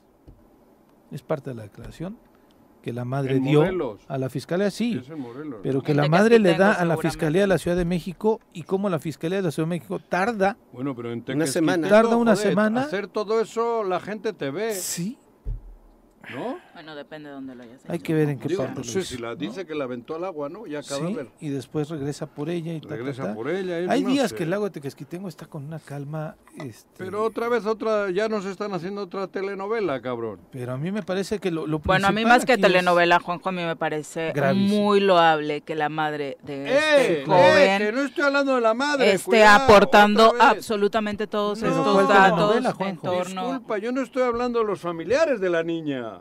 No, la, la- Pero la ¿cuál mamá estoy de él, la la mamá de él es la la que está aportando todos estos Estoy datos. hablando de la Fiscalía de México. Pero ve el, Joder, el- ¿no, no armaron un circo cuando la otra chica que trajeron el cadáver Juanjo, aquí? ¿No fue la misma fiscal? Armaron un Juanjo, tema político Por eso, de una víctima. eso estoy diciendo, Sí, otro circo estoy hablando. un tema político de una víctima. Nada más que este círculo este, a puerta cerrada y, y Ah. sin venta de boletos, ¿no? ¿A qué Claro. me refiero? El Van a por directamente proporcional al otro caso, pero en sentido Mira, contrario. tres ¿Sí muertos estamos ya de van. acuerdo? Fíjate, ya me estoy calentando otra vez. Tres muertes van buscando la cabeza del fiscal, utilizando políticamente. Y en ninguno de los casos, en ninguno, bueno, Tres vamos- investigaciones, ¿no, Juanjo? Porque las muertes fueron por cuestiones que no Bueno, tenían claro, que ver con el tres- fiscal. dos- Son dos- tres investigaciones en las que tres, feminicidios. Tres feminicidios, eso Sí, voy, es tres, tres feminicidios. Y políticamente, desde la Ciudad de México, en los tres casos están queriendo enturbiar al fiscal de Morelos. Es golpe político. ¿Es en serio? Joder, Cuando aquel que le sacó a la, a la chica el cadáver, que se le ve en el elevador y tal, aparecen aquí y le... Bueno, la bronca fue contra el fiscal. Sí, lo lamento. El otro día, la tragedia de Huichilac. Tragedia, tragedia, tragedia. Tres Ahí sí que fue tragedia terrible. Sí. Otra vez embestida contra el fiscal con videitos prefabricados por el gobierno del Estado. Y ahora ya empieza a haber pedo con otra chica asesinada en No, Morelos. más bien, con toda la intención ocultaron la información Crean- para que aquí Claro, se generara es- un- es- una, eso- bronca, una crisis. eso, y hay, ot- hay un tema muy claro. Si te lo dice el familiar de la víctima, tú puedes darle el beneficio de la duda, Sí. porque es están involucrados los sentimientos. si la denuncia, cariños. te la hace el... Pero si la denuncia Es la la- es la mamá del del responsable, del- del es un dato duro que no puedes descartar. joder, te lo está diciendo. Ese ¿Qué madre punto. incriminaría a su hijo si no es porque es estrictamente necesario? Claro, por la dureza. Por la dureza. Por la dureza del caso. por Sí, la- la hay que reconocerle a la madre el valor de, Claro. No de, va a venir a, de no dejar no va a impune venir a un crimen así. un caso solo por hacerle una broma al, al hijo, Al o hijo. por castigarle con- Claro. con, la Sí, chancleta, cobra güey. otra Entonces, una la semana Carlos. Guardar la información No. y es sobre eso todo una semana guardarle la información a, los familia. a padres. los padres, Es a las familias. Por eso, pero en los tres casos, ¿quién, a, a por, ¿a por qué van? Luego, no se quejen de la demanda creciente de la sociedad de una reforma profunda al sistema judicial en México. Empezando por las fiscalías. Aquí es la fiscalía, Carlos. Aquí es un manejo Y también por político los- los de la Fiscalía de la Ciudad de México en dos casos Están distintos. utilizando la Fiscalía de Ciudad de México Pero- como herramienta sí. para dar un golpe político en Morelos. Lo terrible, Juanjo, tan, tan. es que Bueno, están pero en este caso no hay una Ah, acusación directa bueno, pero contra el te quiero fiscal. decir ¿no? Es que ya que, había- que te ya quiero había- decir, pero ¿por qué no haber tenido el contacto directo ya con la fiscalía desde que la mamá del posible asesino No, hay omisiones de la Fiscalía de la Ciudad de México, sin duda. Eso. Hoy hay una Pero ¿por qué columna en el Universal de... de Morelos ese dato? ¿Por qué? ¿Por qué llevar a todo esto otra ¿Por vez qué a no una- darlo? ¿Por qué no proporcionarlo? Por supuesto, y es Ah. una omisión gravísima. Solo que pues, lo único que Decías- digo es que no hay una acusación. No, no, sobre no, yo me- de la columna. Por eso he ¿no? dicho, ya empieza otra telenovela. No, es que el tema a es eso que, me refería, por eso vi estoy dando mi punto de vista. Desde cuando empiezo a compartir la información de esto, que lo veo, que nos enteramos, este, empiezan a decir, entonces la Fiscalía de Morelos ya sabía, ¿por qué no dijo? ¿Por qué no claro, actuó? ¿Por qué no eso- sé qué? a- No, a eso voy. no sabía la Sí, pero Fiscalía hay de una Morelos. familia que obviamente en dos segundos dijo yo a la que le reclamé A la de México. a la. Ciudad de México, ¿no? Era como Ajá. obvio, obvio y claro, una fiscalía que ha sido omisa en muchos sentidos. Hoy justo decía el Universal a través del periodista Héctor de Mauleón dedica una columna a este caso y habla sobre las muchas omisiones que no solo en el caso de Leslie, sino en muchos otros feminicidios ah, se han dado en esta fiscalía, incluso perdiendo videos, ¿no? Perdiendo Sí. videos que eran fundamentales para casos de otros, de- en las investigaciones de otros feminicidios. Pero bueno, son las 8 con 8, vamos ahora con nuestro querido Jesús Zabaleta. Es tiempo de decir la verdad conforme es en sí misma. José María Morelos y Pavón, 1812. Memorias y olvidos. Una mirada a la historia estatal y nacional con Jesús Zabaleta. Jesús, ¿cómo te va? Muy buenos días. Muy buenos días, gusto saludarlos a los cuatro. Muchas gracias. ¿De qué hablamos hoy? Hoy hablamos del aniversario ya próximo de Ojutla como ciudad. Se cumple un sesquicentenario. Se de- te escucha mal, Jesús. Perdón. Se escucha mal. Se escucha eh, mal la comunicación. Se está cortando y ¿Tienes, así. ¿Estás en un lugar donde está complicada la señal? No, estoy en teléfono fijo. Pues, eh, En teléfono fijo. Ah, No. ah, bueno. ¿cuál es? Nos dicen que podría ser un problema nuestro. No sé. Pero bueno, No, eh, sí, te escuchamos, Jesús. El problema siempre es de ustedes. Ahí está. Sí, claro. Ahí está mucho mejor. Oye, cuéntanos, ¿el aniversario de Jojutla? Efectivamente, Jojutla cumple 150 años como ciudad. Mm. El 15 de mayo de 1873, por decreto del gobernador Francisco Leiva Arciniegas, se elevó a la antigua villa de Jojutla con el nombre de Jojutla de Juárez. ¿Seguimos teniendo problemas? Te escuchamos, te escuchamos. Ah, muy bien.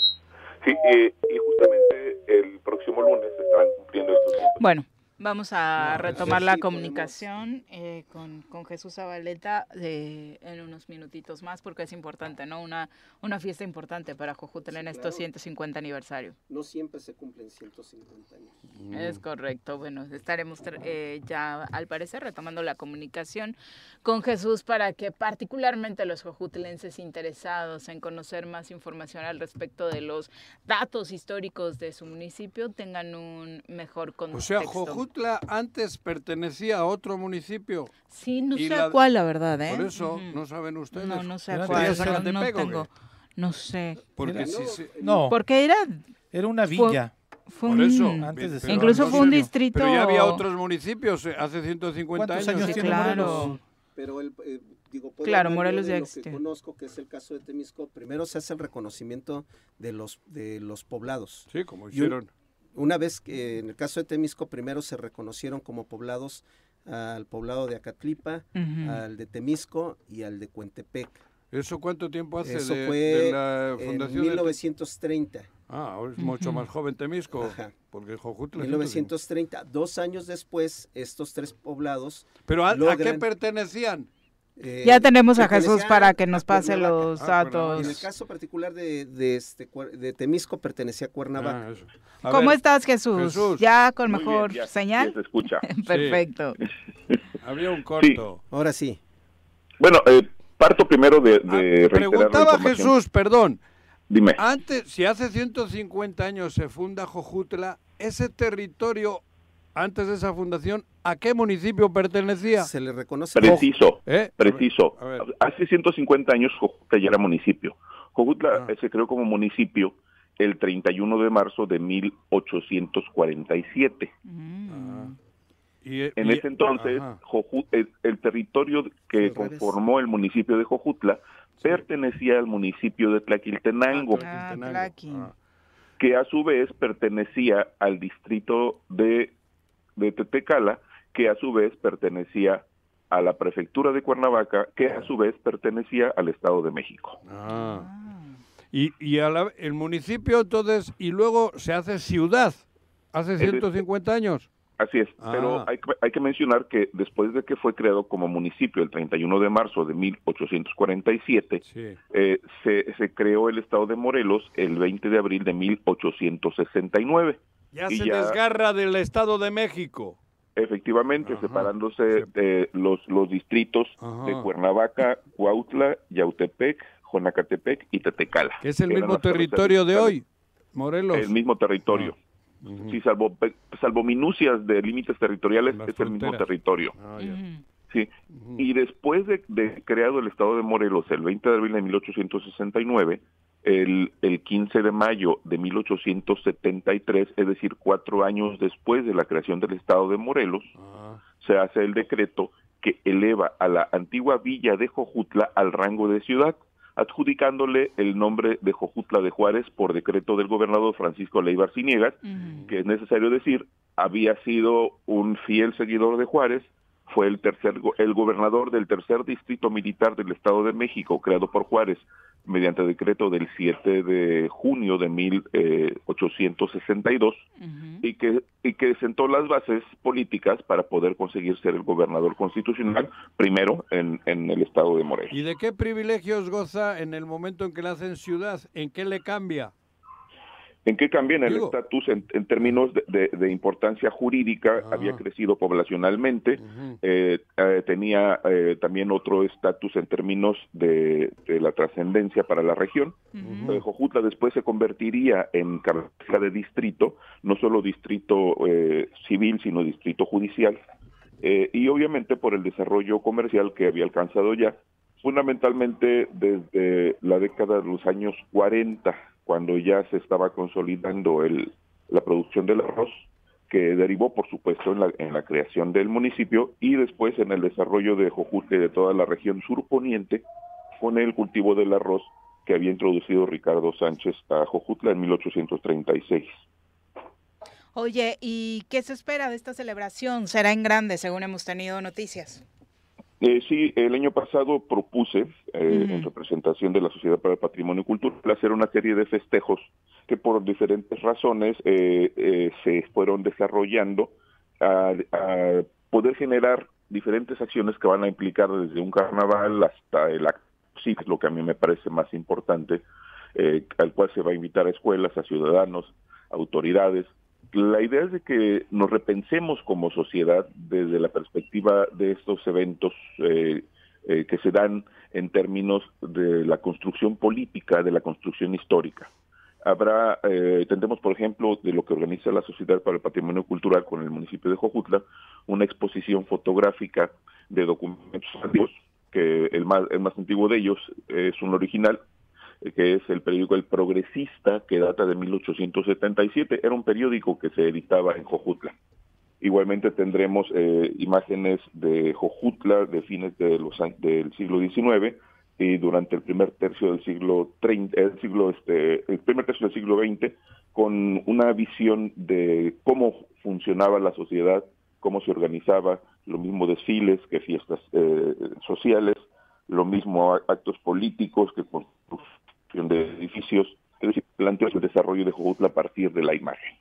Y el, eh, el otro tema que hemos tratado, que por razones técnicas se ha retrasado, es la publicación de un libro que cumple 100 años de su primera edición, este año justamente, coincidiendo con, con el año del sexcentenario, que es el libro Apuntaciones Históricas de Xochutla Tlaquiltenango. Es el libro más importante de, de la región sur del estado, que escribió eh, el, sacerdote José Agapito Mateo Minos Campuzano, jojutlense de origen, y que es un referente documental para toda la región. Este libro se publicó en 1923, estamos cumpliendo 100 años de su primera edición y hemos preparado una edición conmemorativa que está por entrar a imprenta, que además será en el marco no solo del sesquicentenario de Jojutla como ciudad, sino de, de los tres siglos, el arribo de la imagen del Señor de Tula a Jojutla, eh, lo cual se verificará el 14 de septiembre próximo, es decir, estaremos cumpliendo 300 años de que la imagen del Señor de Tula llegó de manera definitiva a Jojutla. Es un cúmulo de, de referentes históricos que queremos recordar, pero particularmente el próximo lunes, la conmemoración del sesquicentenario de Jojutla como ciudad. Perfecto, pues eh, eh, estaremos pendientes el próximo 15 de mayo de lo que sucede en Jojutla y muchas felicidades de manera anticipada para todos los que, pues como tú, viven y aman ese municipio. el municipio y la región, con esta perspectiva también de personajes que contribuyeron al desarrollo. Pronto estaremos hablando de Felipe Ruiz de Velasco, un ingeniero que, que aportó enormemente al desarrollo de la industria azucarera, en, tanto en Jojutla como en Zacatepec, eh, y obviamente de otros personajes como Alberto Gómez, a quien se debe la calidad del arroz que tenemos ahora. Eh, eh, ¿Recuerdas otro personaje, Juanji? Juan Ángel. Eh, estamos hablando de personajes históricos, eh, ya juzgados por la historia. Eh, digo, a los presidentes municipales actuales los juzgará la historia en su momento. Ah, perdón. Pero estoy hablando de personajes que trascendieron, como Alberto Gómez, por supuesto, insisto, él fue quien recibió el premio internacional en París por haber producido el mejor arroz del mundo. O Fernando Salvador Amilpa Rivera, uno de los fundadores de la Confederación de Trabajadores de México que nació en Jojutla. Mm. O Manuel Pío López, un, un, un sacerdote que llegó a ser secretario del- de, la diócesis de Cuernavaca y obispo de Jalapa. Es decir, personajes que en Jojutla nacieron y contribuyeron al desarrollo regional, pero también participaron en el ámbito eh, político, religioso, social eh, de todo el país. Oye, Aplaudo que no caigas en provocaciones de Yo Juan no José Arres, provoqué. eh, Le eh, podía haber Jesús, ¿eh? preguntado por Panchito, güey. Ujú. Ponchito. O digo Ponchito. Panchito, ¿qué hago yo? Oye, eh, Jesús, Mira cómo se la ríe. historia, la historia de Jojutla va de la mano la caña con el arroz. están vinculados por, por, la, por la región. Sin embargo, Jojutla no tuvo haciendas importantes. La única de la que existe un registro eh, hasta el siglo XIX, la hacienda de Nuestra Señora de Guadalupe, que se ubicaba justo en los terrenos donde ahora se ubica la escuela preparatoria de Jojutla. Ok. Pero una hacienda pequeña. Las haciendas más importantes de la, de la región estuvieron en, en, Zacatepec, eh, que fueron la hacienda de, de, de Santiago Zacatepec o Zacatepec del Gallo y la hacienda de San Nicolás Obispo, San Nicolás de Bari, en Galeana. Eh, la, la hacienda de, de- de los hermanos Reina, de la hacienda de San Juan en Tlaquiltenango fue menor y las otras haciendas eh, de mayor tamaño estuvieron ya entre Tlaltizapán eh, y Tlaquiltenango. Eh, es decir, por ejemplo, las, las haciendas de Santa Rosa 30, de San Miguel 30, de, de Acamilpa, eh, son, son haciendas importantes, de, las haciendas de Barreto y Xochimanca, estuvieron ya más hacia el norte. Pero Jujutla tuvo un desarrollo a partir fundamentalmente de los y a partir obviamente del siglo XIX. Muchas gracias, Jesús. A la orden. Oye, y para conseguir estos ejemplares, de tus recomendaciones literarias en torno a este aniversario de Jojutla, eh, ¿son fáciles de conseguir? ¿Hay reimpresiones? De hecho, esta, esta edición facsimilar que estamos haciendo, conmemorativa, eh, será solo de 100 ejemplares y se agotó. Eh, estamos en el planteamiento de hacer una edición mayor para septiembre tal vez, pero va a depender de varias condiciones. En cuanto haya posibilidades, informaremos al respecto. Perfecto, muchas gracias. Un abrazo a los cuatro. Un abrazo. Adiós. Son las 8 con 21 de la mañana. Abrazo esta Jojutla, donde sabemos que por supuesto tenemos muchísimos radioescuchas y además eh, también desde ahí se genera pues parte de la transmisión de este programa, ¿no? Entonces, un abrazo. Eh, Luis Mérida dice, buenos días, yo como siempre escuchándolos desde Virginia, eh, en los Estados Unidos. Saludos de parte de Berenice Escobar y de Luis Mérida. Un abrazo y muchas gracias, por acompañarnos. Raúl, Raúl Arredondo dice, ¿por qué ya nadie habla del juicio político a su gobernadrón? No sé, Juanjito, tú que estás más de cerca con los señores diputados, señores y señoras. Yo estoy preocupado porque ayer solo ganó 3-1 el América. No, no sé. No, a ver, joder, lo del juicio político, porque, porque bueno, yo entiendo que estamos inmersos todos en, en, en, la pugna política o sea, Morelos y lo que realmente importa, que es el bienestar, el que la gente de Morelos sienta seguridad y tal, eso creo que es secundario. Ahora, todos los planes que hay de unos y otros es el 24. Si alguno de ellos coincide con que hacerle un juicio político a este al que dicen ustedes, puede que haya, porque si no, todo es estrategia electoral. Lamentablemente, Morelos y sus gentes pasan a segundo término. Y su gente. Y su gente, sus gentes no, su gente, ¿no? Está mejor dicho. Y su gente pasa a segundo término. Es el amigo de California el que nos ha escrito. No, te está preguntando Raúl Arredondo, otro radio ah, escucha. Otro, Eso, lamentablemente es así. No hay forma de que nadie quiera dar un paso si le va a dañar el proyecto que tienen no para el gobierno del Estado, sino para la elección. No para el Estado. ¿Eh? No para el Estado. No para el Estado. sí. Para, para la elección, para eso, para salir adelante en, en, en lo que ellos consideran que es vital. ¿Qué es vital para el aparato político? Tener cargos para vivir Arnaldo Pozas la dice, mayoría. Eh, creo que los toreros ya sabemos que Juanjo apoya la 4T, que no es lo mismo que Morena. Ah, claro. Y por eso me parece que muchos lo quieren hacer enojar con sus comentarios, porque están relacionando ambos temas. Y claro, sobre todo lo hace eh, Jorge con sus comentarios los martes. pero eso yo lo he dicho desde que tengo ya es de tu team, el profe. Para mí la 4T la traigo en mi alma. Ayer la columna que local, es no solo para México, para ¿eh? medios locales de Yohali Reséndez. Yohali. Yoali Reséndiz, se, llama la periodista. Fue particular, o sea, es, es, lo que acaba de decir Juanjo, pero de una forma mucho más contundente, en el sentido de, de una apatía de parte de, las instituciones, pero también de parte de la ciudadanía, eh, refiriéndose al gobierno actual, ¿no? Este, creo, creo yo que eh, ese es el fondo del asunto. Claro. El tema tiene que ver que, en efecto, como dice Juanjo, con un tema de, una situación política complicada en Morelos. Electoral. El tema es que razones para iniciar o incoar un juicio político en contra de Cuauhtémoc Blanco hay miles. Desde la composición de su primer gabinete, desde las cosas raras en los manejos este, económicos y lo más grave. En este micrófono han declarado exsecretarios de los desvíos de recursos. De los desvíos de recursos. Pero también, Aquí, públicamente lo han hecho. ¿eh? Pero también de que algunas personas ocuparon cargos en las secretarías sin reunir los requisitos completos. Ilegalmente. Una de ellas incluso sigue siendo la jefa de la oficina, que ahora ya es vocera de mañaneras inventadas, este Mónica Boggio, ¿no? Y otro de los y el más importante me parece para mí y el más doloroso para los morelenses es la falta de acción, la falta de este pues de, de resultados en el tema de seguridad pública, es decir, hacerse pato en el tema de seguridad pública. Esa es la más grave. Raúl Arredondo nos dice que él está trabajando con los abogados. Supongo que ese abogado Raúl dice, por ejemplo, a mí me gustaría invitarlos. Vamos a dar una rueda de prensa hoy a las 9 de la mañana. Eh, los presidentes y vicepresidentes de asociaciones de abogados en relación a la situación que enfrenta el Estado. Entonces, Ah, pues, bueno, pues aquí mm, tienen va, para que estaremos, escucharemos la postura, ¿no? Porque él dice que obviamente les preocupa la problemática social po- provocada por este pleito entre, entre los poderes en, en Morelos.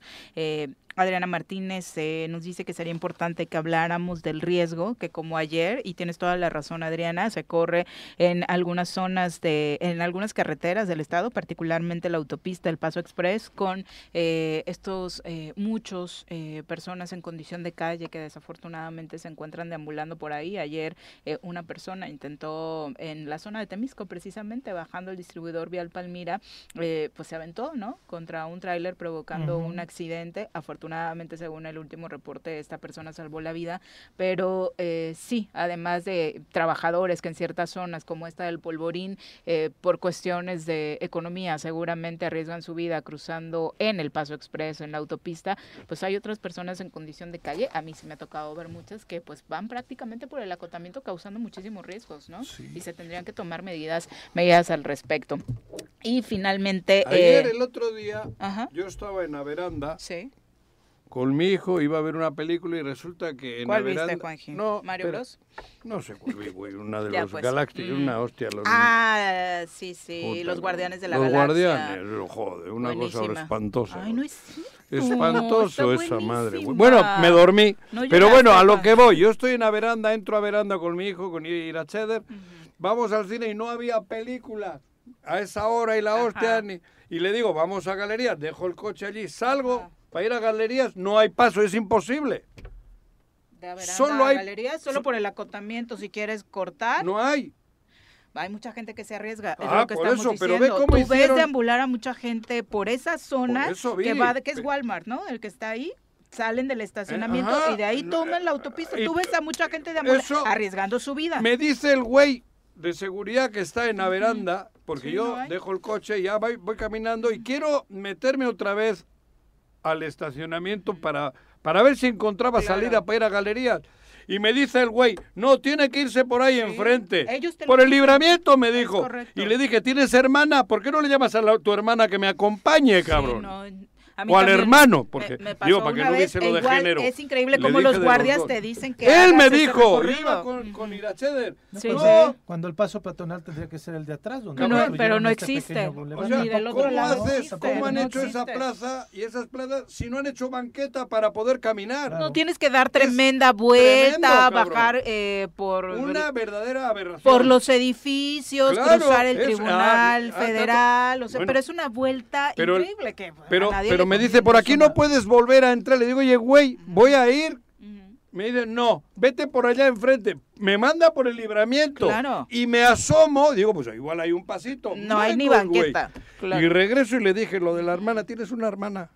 Llámale para que me acompañe, güey. Que ella que vaya por la parte de Sí, fuera. no sé quién lo pensó, porque además Pero- comunicar ambos centros Pero ¿por qué comerciales prohíben era lo regresar? más lógico. Pero ¿no? ¿por qué prohíben regresar en la pluma para por poder darle, buscar? Yo no sabía si había salida, digo, por, por, por no sacar el coche otra vez, esas cosas, cabrón. Claro. Por eso hablo del libramiento. Si no son los indigentes, ¿o quién has dicho? De Joder, se han hecho una barbaridad. No puedes ir a- caminando de a veranda a galerías. Sí, ¿no? Te la pelas. No hay forma, no hay forma. Bueno, Solo arriesgando tu vida y desafortunadamente mucha gente a diario arriesga su Claro, vida. vi- particularmente trabajadores, Juanjo, Eso por ahorrarse, vi, porque si no tendrían que pagar. Exactamente. Vi gente que supongo que eran trabajadoras Trabajadores. y trabajadores que sí se arriesgan. Sí, claro.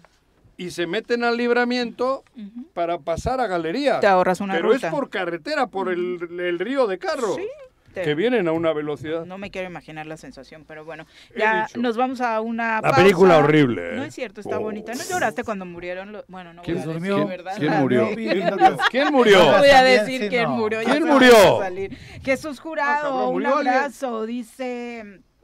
Que, que cómo quedó el marcador, que no le ha quedado claro, Juanjito. No sé. yo vi que Unai No le Bilbao- sigan el juego, por favor, choreros. Y no puedo enterarme porque me bloqueó el, el líder No espiritual. publicó el ¿Eh? marcador, ¿eh? No Te publicó el marcador. también, hay un troll que te está molestando por la entrevista con Rabin. No ¿Ah, le sí? contestes que no existe. Ah, ¿no? No, no, no. Sí, le encanta contestarles. Porque también hasta Se a mí me implico entretiene. ahí. Ah, te metió también a ti. saludos. Se Un entretiene troll. Juanjín, Eh, no contestándole existe. a los Voy a checar quién es el Ocho objeto. con treinta, No, volvemos. ¿Es hombre o mujer? Los troles no existen. Bueno, ¿quién habla? El choro matutino, buenos días. Contáctanos, dinos tus comentarios, opiniones, saludos o el choro que nos quieras echar. Márcanos a cabina 311 6050. Súbale por Juárez, Calvario, atravieso Avenida Morelos. Sí, sí se va recorriendo, por favor. Por favor, pero rapidito que ya va a empezar el choro.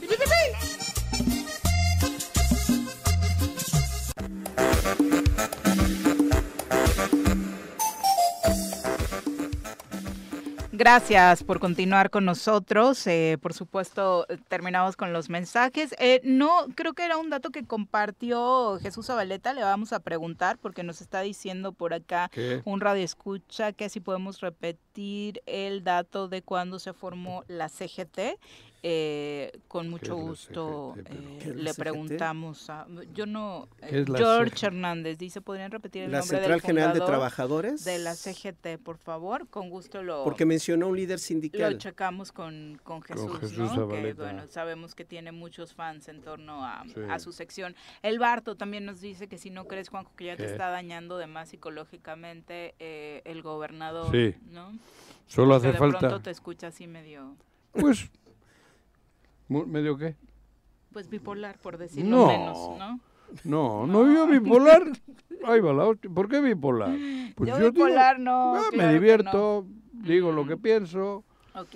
Me vale tres pepinos porque para mí no es mi gobernador. Pero y- aparte, sueles relajarte, ¿no? Con Sí. eventos como este que va a haber el próximo sábado 13 de mayo aquí en ¿Dónde? el espacio. ¡Ah, sí! ¡Vuela, vuela! Del Es- Centro Ah, Comercial claro. Forum. Y Eso para es hablar de. No tengo que ir a San Luis a ver un partido. Es yo, correcto, cabrón. para hablar de la presentación de los 90 Pop Tour en Cabrón. Cuernavaca, ya ¿Es este, este sábado, sábado ya? nos acompaña, a ver si quedas bien, Juanji, nos acompaña Oh. nada más y nada menos que Elías, integrante de Magneto, a quien saludamos con muchísimo gusto. Es correcto. Volando. Hola, buenos días. Buenas noches, buenos días, buenas tardes. Buenas noches para la gente del mundo artístico, ¿verdad? Exactamente. Oye, Elías, ¿Cómo qué gusto saludarte desde. Cuernavaca. Seguramente muchas de las fans y, y los fans de Magneto muy emocionados de poder escucharte y de ya estar con la cuenta regresiva para la presentación de este fin de semana. Cuéntanos qué nos tiene preparado.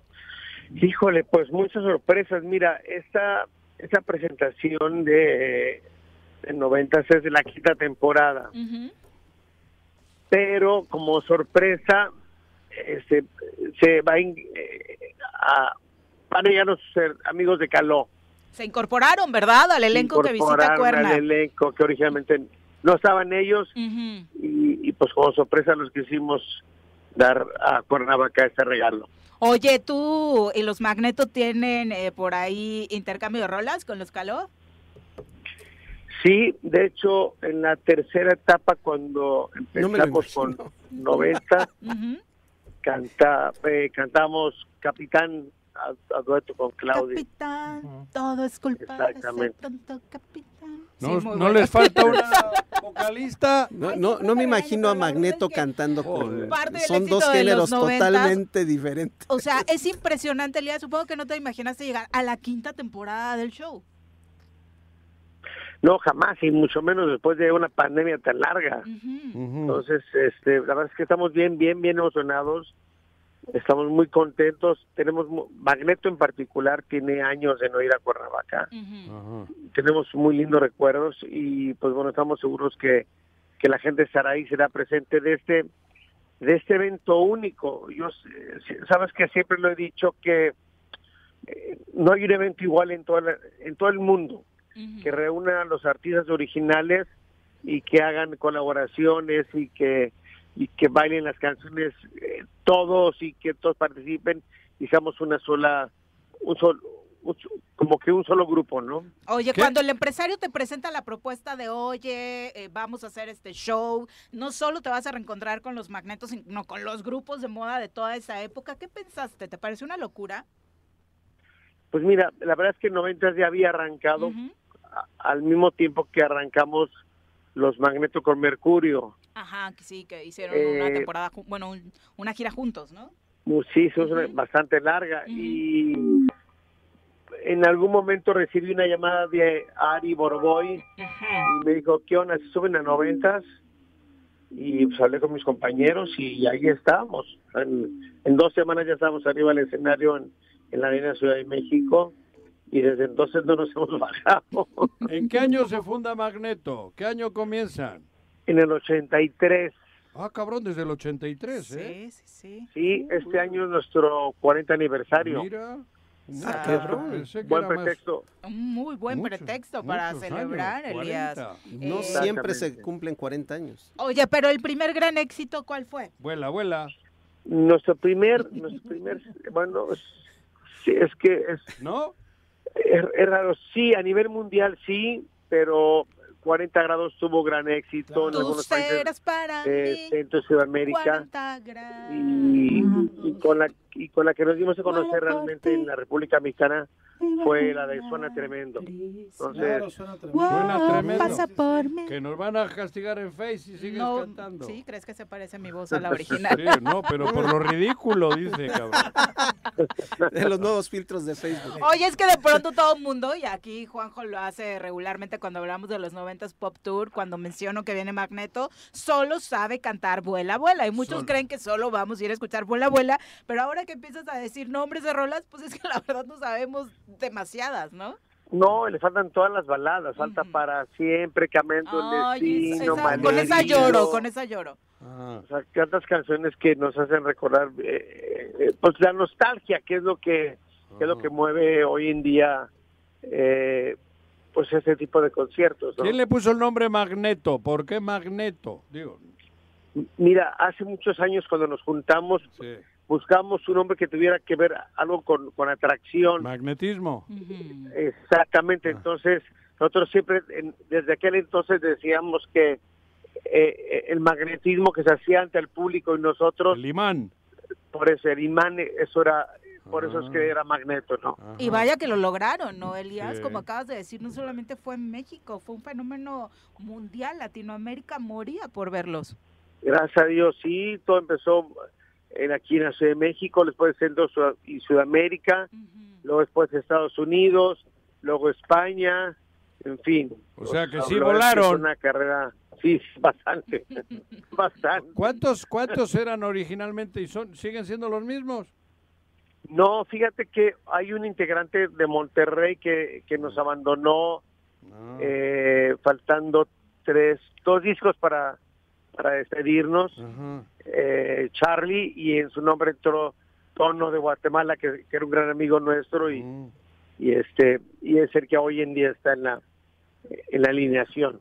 sí, pero de pronto Alan, Mauri, Elías. Alan Mauri, Alex, Tono y- yo, Elías, estaremos ahí presentes. Oye, Elías, este, estos conciertos de los Pop Tours duran A un morir. tiempo interesante. O sea, la gente que va para allá tiene que estar preparada para disfrutar el concierto, para poder bailar todas las horas que van a estar ahí. ¿Recuerdas alguna pues eh, tiempo que los ha marcado de que han cantado, cantado, cantado en esa vibra que se da entre los artistas y la gente?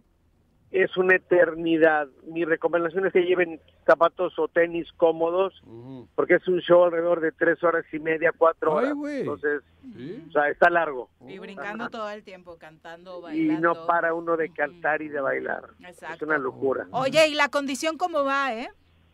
Súper, la verdad es que, sabes que los magnetos estamos mejor que nunca, ¿eh? Eso somos, es todo. somos muy, muy Pero los que los muy escuchábamos en esa época, yo creo que si vamos, vamos a ir a soltar la polilla y el óxido. porque- Pues muy probablemente soltaremos adrenalina más bien. Qué bueno. Oye, pues invita al público para que no se pierda esta sábado ya, presentación ¿no? ya el sábado 13 de mayo. Claro que sí, bueno, pues que a toda la gente que vaya este próximo 13 de mayo al nuevo Fórum Cuernavaca, a las 9 de la noche tenemos una cita, 90 Pop Tour, Cuernavaca y nosotros. Perfecto, Elías. Todo el éxito del mundo y los esperamos con mucho gusto el sábado en Cuernavaca. Muchas gracias por la llamada. Hasta luego. Un fuerte abrazo. Abrazo. Chao.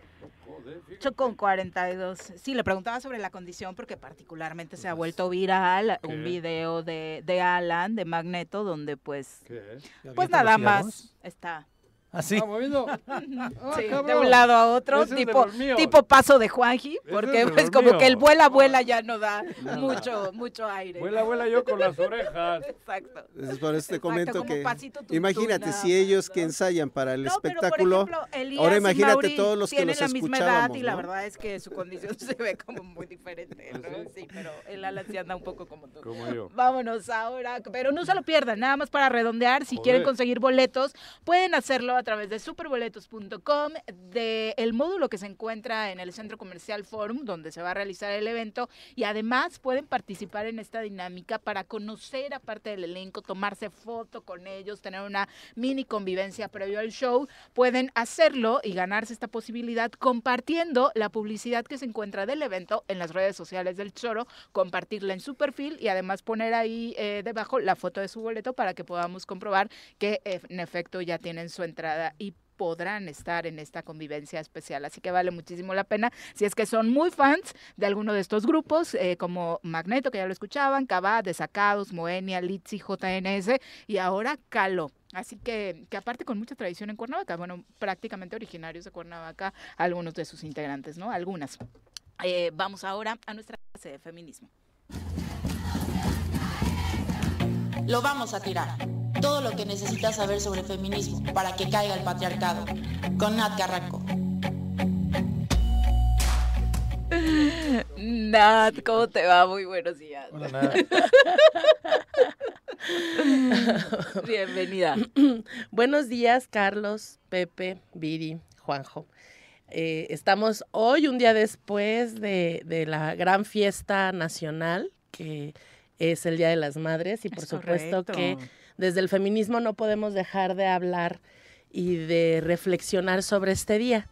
Quienes estamos en el, en, eh, pues como cercanas a este movimiento, sabemos que una de las fechas más cuestionadas siempre ha sido el Día de las Madres. ¿Y por qué cuestionadas si todo es tan bonito y todo es dicha y felicidad y amor? Flores, chocolates, y regalos serenatas, y ¿no? reconocimiento a las madres el 10 de mayo, pues porque detrás de ese día pues hay una historia y también hay una eh, bueno, hay unas un posicionamiento social que ha definido a las mujeres como donde su única finalidad y para Una ser plenas es tener hijos, es exactamente, es Es reproducirse. una apología de la triple jornada que sufren las mujeres. Así es. Y desde el feminismo hemos, eh, bueno, ya por un lado planteado que el 10 de mayo viene como una respuesta de grupos conservadores ante la posibilidad de las mujeres de decidir eh, util- la utilización de métodos anticonceptivos para decidir si quieren ser, se- ser madres o no, o definir en qué momento quieren ser madres. Claro. Y fue una campaña tan fuerte que hasta la fecha seguimos viviendo esta fecha. A- esa por un lado, ¿no? Una, una campaña importante de un medio de comunicación que fue periódico, un ¿no? periódico, que fue el periódico Excelsior, que ante la ola feminista del uso de métodos anticonceptivos saca este de quién es la mejor mamá del mundo y era quien más abnegada, quien más hijos tenía, eh, quien, quien más, infidelidades había soportado, por el bienestar de sus hijos. Sí, ¿no? to- todas esas cosas en donde primero están los hijos, la familia, el marido y la sociedad y hasta el último ella y que generalmente nunca estaba ella, pues era la mejor madre. Sin embargo, en, los en las últimas décadas, sobre todo en, en este siglo, eh, hemos hecho un... Se ha propuesto, se ha identificado mucho más fuerte esta reflexión sobre las maternidades. Y es que no es que hasta el año, hasta el siglo XXI lo hayamos hecho. Desde los 80 han, han venido surgiendo muchas reflexiones sobre las maternidades y cómo estas maternidades están vinculadas con la sexualidad. Y ah, por supuesto que las mujeres actualmente ya no podemos decir en, de manera generalizada, cultural y socialmente, que solamente se tiene relaciones sexuales cuando estás casada para tener hijos, que son como las maternidades hegemónicas, que son dentro de las relaciones heteronormadas, que todas estas palabras ya las hemos visto en nuestro diccionario. Repásenlo. Repásenlo. estas, estas em, maternidades heteronormadas en donde solamente puedes ser bien vista si eres mamá de niños y niñas después de que te casaste, eh, porque pues si es antes, pues entonces quiere decir que ejerciste tu sexualidad antes de tiempo, porque Y qué- en y qué feo que lo Exacto, hayas porque hecho en la cultura, eh, en el imaginario social, solamente puedes tener relaciones sexuales si estás casada. ¿No? Si lo, haces antes, también, lo contrario también. Ya si sí, estás casado, ya pasaron 5 o 10 años. Si estás casada, ya pasaron la pregunta molesta. ¿Cuándo los niños? ¿Cuándo los niños? No como si la consecuencia esperada fuera Claro, el o tema sea, es, es ¿no? eh, yo, yo te puedo contar mi historia, ¿no? Yo decidí tener un hijo hasta los 40 años. Bueno, de los 20 a los 40, todo el tiempo era cuándo te vas a casar, cuándo vas a tener hijos, se te va a pasar Presión el de ese tiempo. tipo, ¿no? Tu Sí, reloj ¿no? Tu reloj biológico. vas a ser ya la abuelita de tu hijo, ya no vas a tener energía. Y sí, o sea, sí, ya no tengo energía. O sea, sí, Sí, es muy Sí, está cansado, dice. cañón. Pero cuando deci- decidimos tener un hijo, ahora es para cuando el otro, ¿no?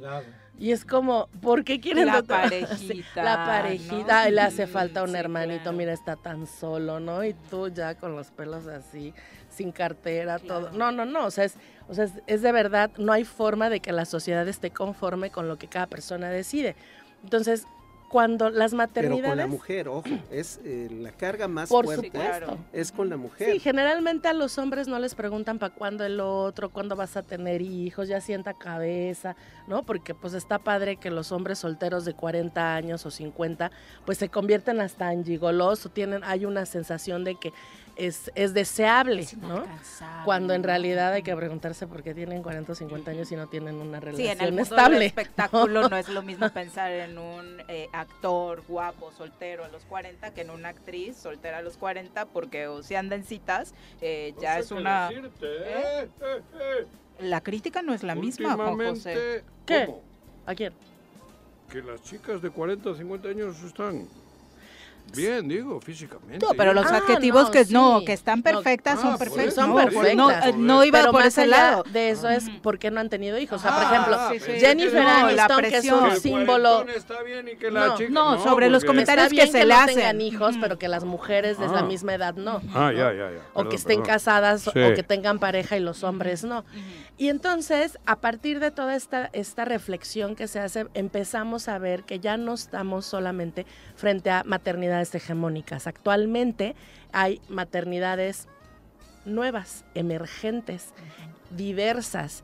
Y estas maternidades nuevas, que no necesariamente son lo mejor que queremos, y les voy a decir por qué, eh, pero necesitamos hablar de ellas. La- bueno, no es que no estén bien, ¿eh? O sea, hago la separación. Las maternidades emergentes son las maternidades lesbianas, las maternidades en donde no hay un hombre presente, las maternidades a través de la tecnología, ¿no? de la, de la Inseminación. inseminación, vitro, eh, sí. este, ¿cómo Ujú. se llama la otra? La El de- bien- la renta del vientre. Ajá, La- el vientre subrogado. Vientre subrogado. el, el vientre subrogado, eh, Las adopciones, las maternidades trans, las maternidades de las mujeres que matan a sus hijos y tienen que vivir con no solamente la, el- el- la condena penal que puede generar eso, sino todo lo que alrededor hay cuando una mujer mata a sus hijos. ¿no? ¿Cómo mata? Pues así, o sea, Ah, asesina. asesina a sus Ah, hijos, ok. ¿no? Y Y- ayer, perdón, Inegi daba, que no es el caso de específico, pero dice, en Morelos hay 93 mil mujeres que son madres solteras, en Morelos. 259 mil son casadas y 164 mil viven en unión libre. Son ¿En como Morelos? parte Y- de ese, y sí, y- y ¿no? son Ay, una nada más como paréntesis sobre eso. Ayer veía una imagen de la ONU que me encantó eh, acerca del término madres solteras que decía la maternidad no tiene que ver con el estado civil, ¿no? así es. O sea, son, ver, son mamás con un padre ausente, Exacto. ¿no? Porque no, no se embarazaron solas. Ah, Sí. por ejemplo, Aunque de pronto Bilbao- determinan, aunque de pronto determinan eso que quieran estar han- solas. Se están preocupando porque las mujeres O sea, ya no tienen hijos. Es En Europa, y esa- Pero Bilbao es espectacular. Y está creciendo en México también. la Espectacular. De, gente joven que ya no quiere tener. No quieren, no tienen hijos ya en Bilbao. tanto Antes varones era como mujeres. dos, Pero tú ahora es el imagínate y, 1.2. y- Pero y es que es, ahí- ju- es, es que es, es este, lo vemos hasta nos, os- nos sorprende, nos espanta, Mm. precisamente por todo eso que traemos como, eh, como se dice, temas construidos socialmente Sí. de la obligatoriedad de la mujer, pero perdemos de vista que la mujer tiene tres, por eso es triple jornada.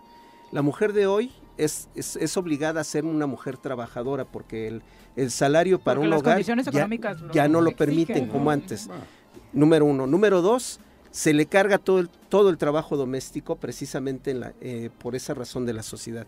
Y número tres, además tiene que cargar con no solamente el, Con lo que implica cuidados. la El pa- concepción y y, tal. y parir un hijo, sino tiene que cargar y es la principal responsable Pero porque de esa, esas tres, esa es lo que la sociedad le marca. la- el tener hijos. Claro. En Europa, en Bilbao, cabrón, pero Sí. espectacular, ¿eh? Pero Esa decisión aún Claro, incluso- pero ¿por qué? chingón. Aún incluso Porque en estas es nuevas- mucha carga diciendo, tener un hijo. Pero o sea, que cómo ha evolucionado y qué bueno.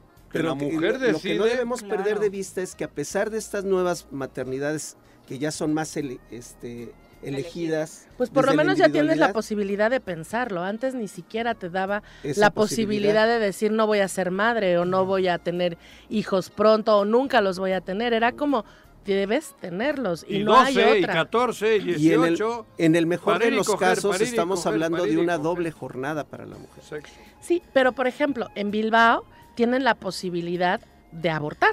Y entonces eso te da la garantía de que no quieras tener hijos y no los tengas. En países como México y como muchos países de Latinoamérica, no existe la posibilidad de no ser madre de manera legal. Eres ¿no? criminalizada, ¿no?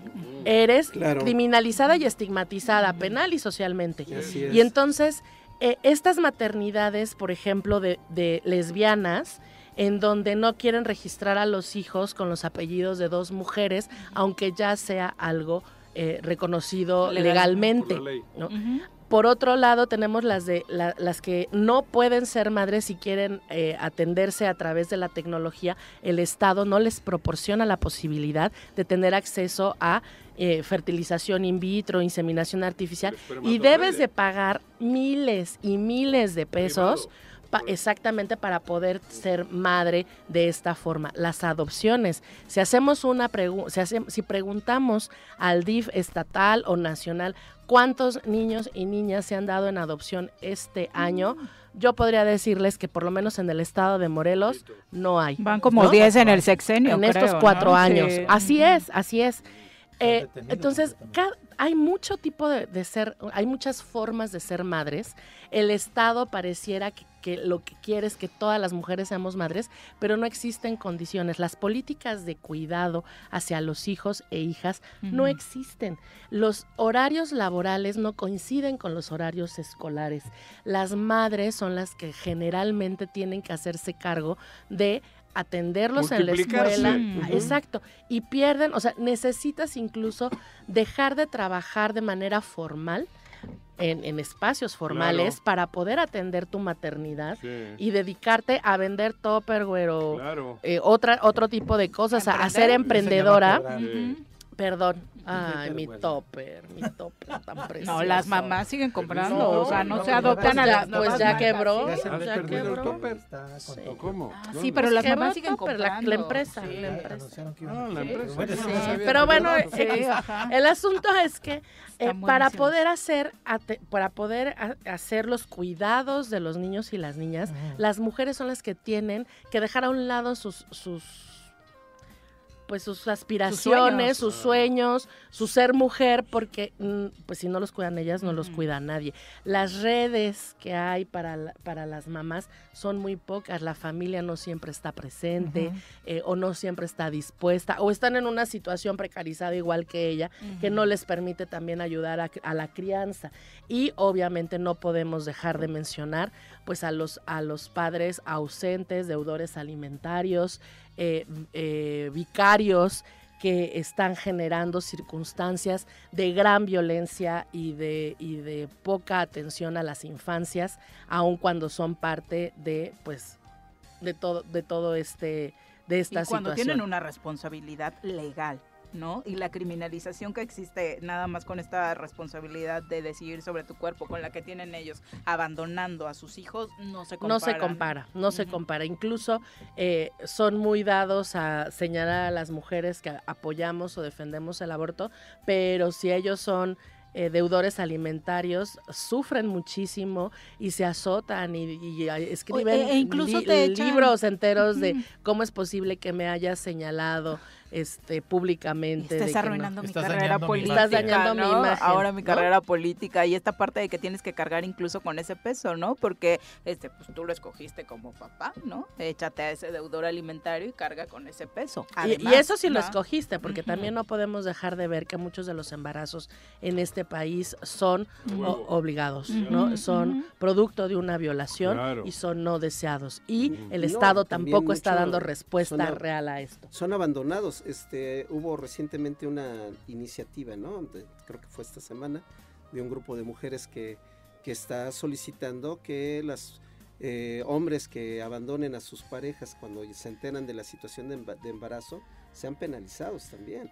Porque digo, Pues sí, yo no, yo, yo no me iría porque abandonen A a la pareja. pareja, sino que no se hagan Ah, cargo del claro, hijo, ¿no? claro. Porque Sí. nadie tiene la obligación de estar con Claro. una persona que ya no ama. Claro. Pero sí de hacerse responsable. fruto. Exacto. Exactamente. O sea, a mí me parece que No por ahí es donde no debe ser. a- Y la última, pues para cerrar, porque ya se nos acabó el Sí. tiempo, es el tema de las mamás, de las mamás que, que, que matan a sus hijos por muchas circunstancias, porque tampoco podemos pensar que, que la decisión de matar a sus hijos es Joder, algo sencillo. O sea, es algo así como, pu- pues no, lo existen. Y mira, ¿sabes qué? Hay, hay una película que a mí me marcó la vida, que es viejita, con María Rojo, que se llama algo así como de los pecados de luz o algo así. De su- es una señora que vive en, en tanta pobreza que no podía darle de comer a sus hijos. Y lo su. Su única opción, la última opción que le quedó era suicidarse ella y matarlos a ellos. A ellos los mata, pero su suicidio no se consuma. No no- o no sea, lo sí hace, lo hace, pero, pero no, funciona, no se muere. Entonces, cuando le encuentran y se dan cuenta que mató a sus hijos, porque además es súper señalada y sus vecinos la acusan, la, de, la denuncian, etcétera, se va a la cárcel y entonces ella se queda en la cárcel Sin peor hijos. que como estaba, sin hijos, con una culpa tremenda, en una precarización horrible, o sea, no puedes darle de comer a tus hijos. ¿cómo y se llama la película? Las razones Ah, de, de luz. De luz. Ajá, decía yo los pecados luz, es- la es cruda. Porque pero esa historia se puede, se el- puede, se puede repetir Y muchísimas es un veces. caso verídico. Claro, es, es un un, caso tema que sucedió en la Pero- Ciudad de México, si mal no recuerdo. Sí, así es. En una zona de del oriente de la ciudad de, de Iztapalapa. Sí. Entonces, Terrible. no solamente no sabemos cuáles son las razones por las que una mujer termina haciendo una cosa de estas, sino que además, pues todo lo social y lo penal es mucho más fuerte contra ellas que, que contra un hombre que hace lo mismo con sus hijos. En fin, pues bueno. Se llama Los motivos de luz, Los para ser exactos, luz. Que para quienes quieran buscarla y nada más leyendo un párrafo de la sinopsis. Mm, Es desgarrador. Qué terror, si no hay desgarrador. empatía, pues por supuesto. Claro. ¿no? Y bueno, pues de todos modos, a quienes nos gustó celebrar el Día de las Madres. Que tenemos- aparte, por otro lado, también está, las feministas pueden o no pueden celebrar el Pues Día de yo las sí Madres, pude, porque me la pasé padrísimo. Entre muchos grupos feministas de pronto parece que también hay una negativa para celebrar O como si no pudiéramos, fechas, ¿no? como si no pudiéramos festejar el día porque hay mamás que no encuentran a sus hijos, lo que es también una cosa lamentable. Terrible. Pero, pero yo Es el creo peor de los que crímenes. El peor, el peor. No, no, no podría yo, no me puedo ni imaginar. Pero yo creo que las feministas, las que quieran, podemos disfrutar también nuestra maternidad y el Día de las Es Madres. parte de la libertad que el movimiento promueve, ¿no? Muchas gracias, Nat. Muy Gracias a ustedes. días. Mi querido Carlos, muy buenos días. Gracias por acompañarnos. Gracias a ustedes. Aprovechando rápidamente, también circula un video sobre una niña que está siendo violentada y golpeada y también se atribuyen los hechos ¿En Temisco? en Temisco. Eh, el video no es nuevo, es viejo, eh, ocurrió en Nicaragua este, y sí está atroz ese video. Ojalá y haya castigo para esas personas que le hacen esa- a esa niña, sobre todo para la madre, Y para quien Bueno, ahí, ahí sobre la aclaración, sobre el tema del robo de auto ya hay una investigación correcto, ya corriendo, una sobre la desaparición de la familia también Vamos ya hay una denuncia, hoy. el municipio está interviniendo y este video es falso, por lo Es que falso, dices. exacto. Gracias, Carlos. Pepe, muy buenos vemos días. Juanji, buenos días. Ya Adiós. nos vamos. Los esperamos mañana en ¿Cómo quedó la punto América de las San Luis? 7. 3-1. ¿Quién se pondrá la playera? Ay, Juanji, Juanji. Pero estoy preocupado, Na. La informativa más importante del centro del país. El Choro Matutino. Por lo pronto, el Choro Matutino. A bailar y a gozar. Que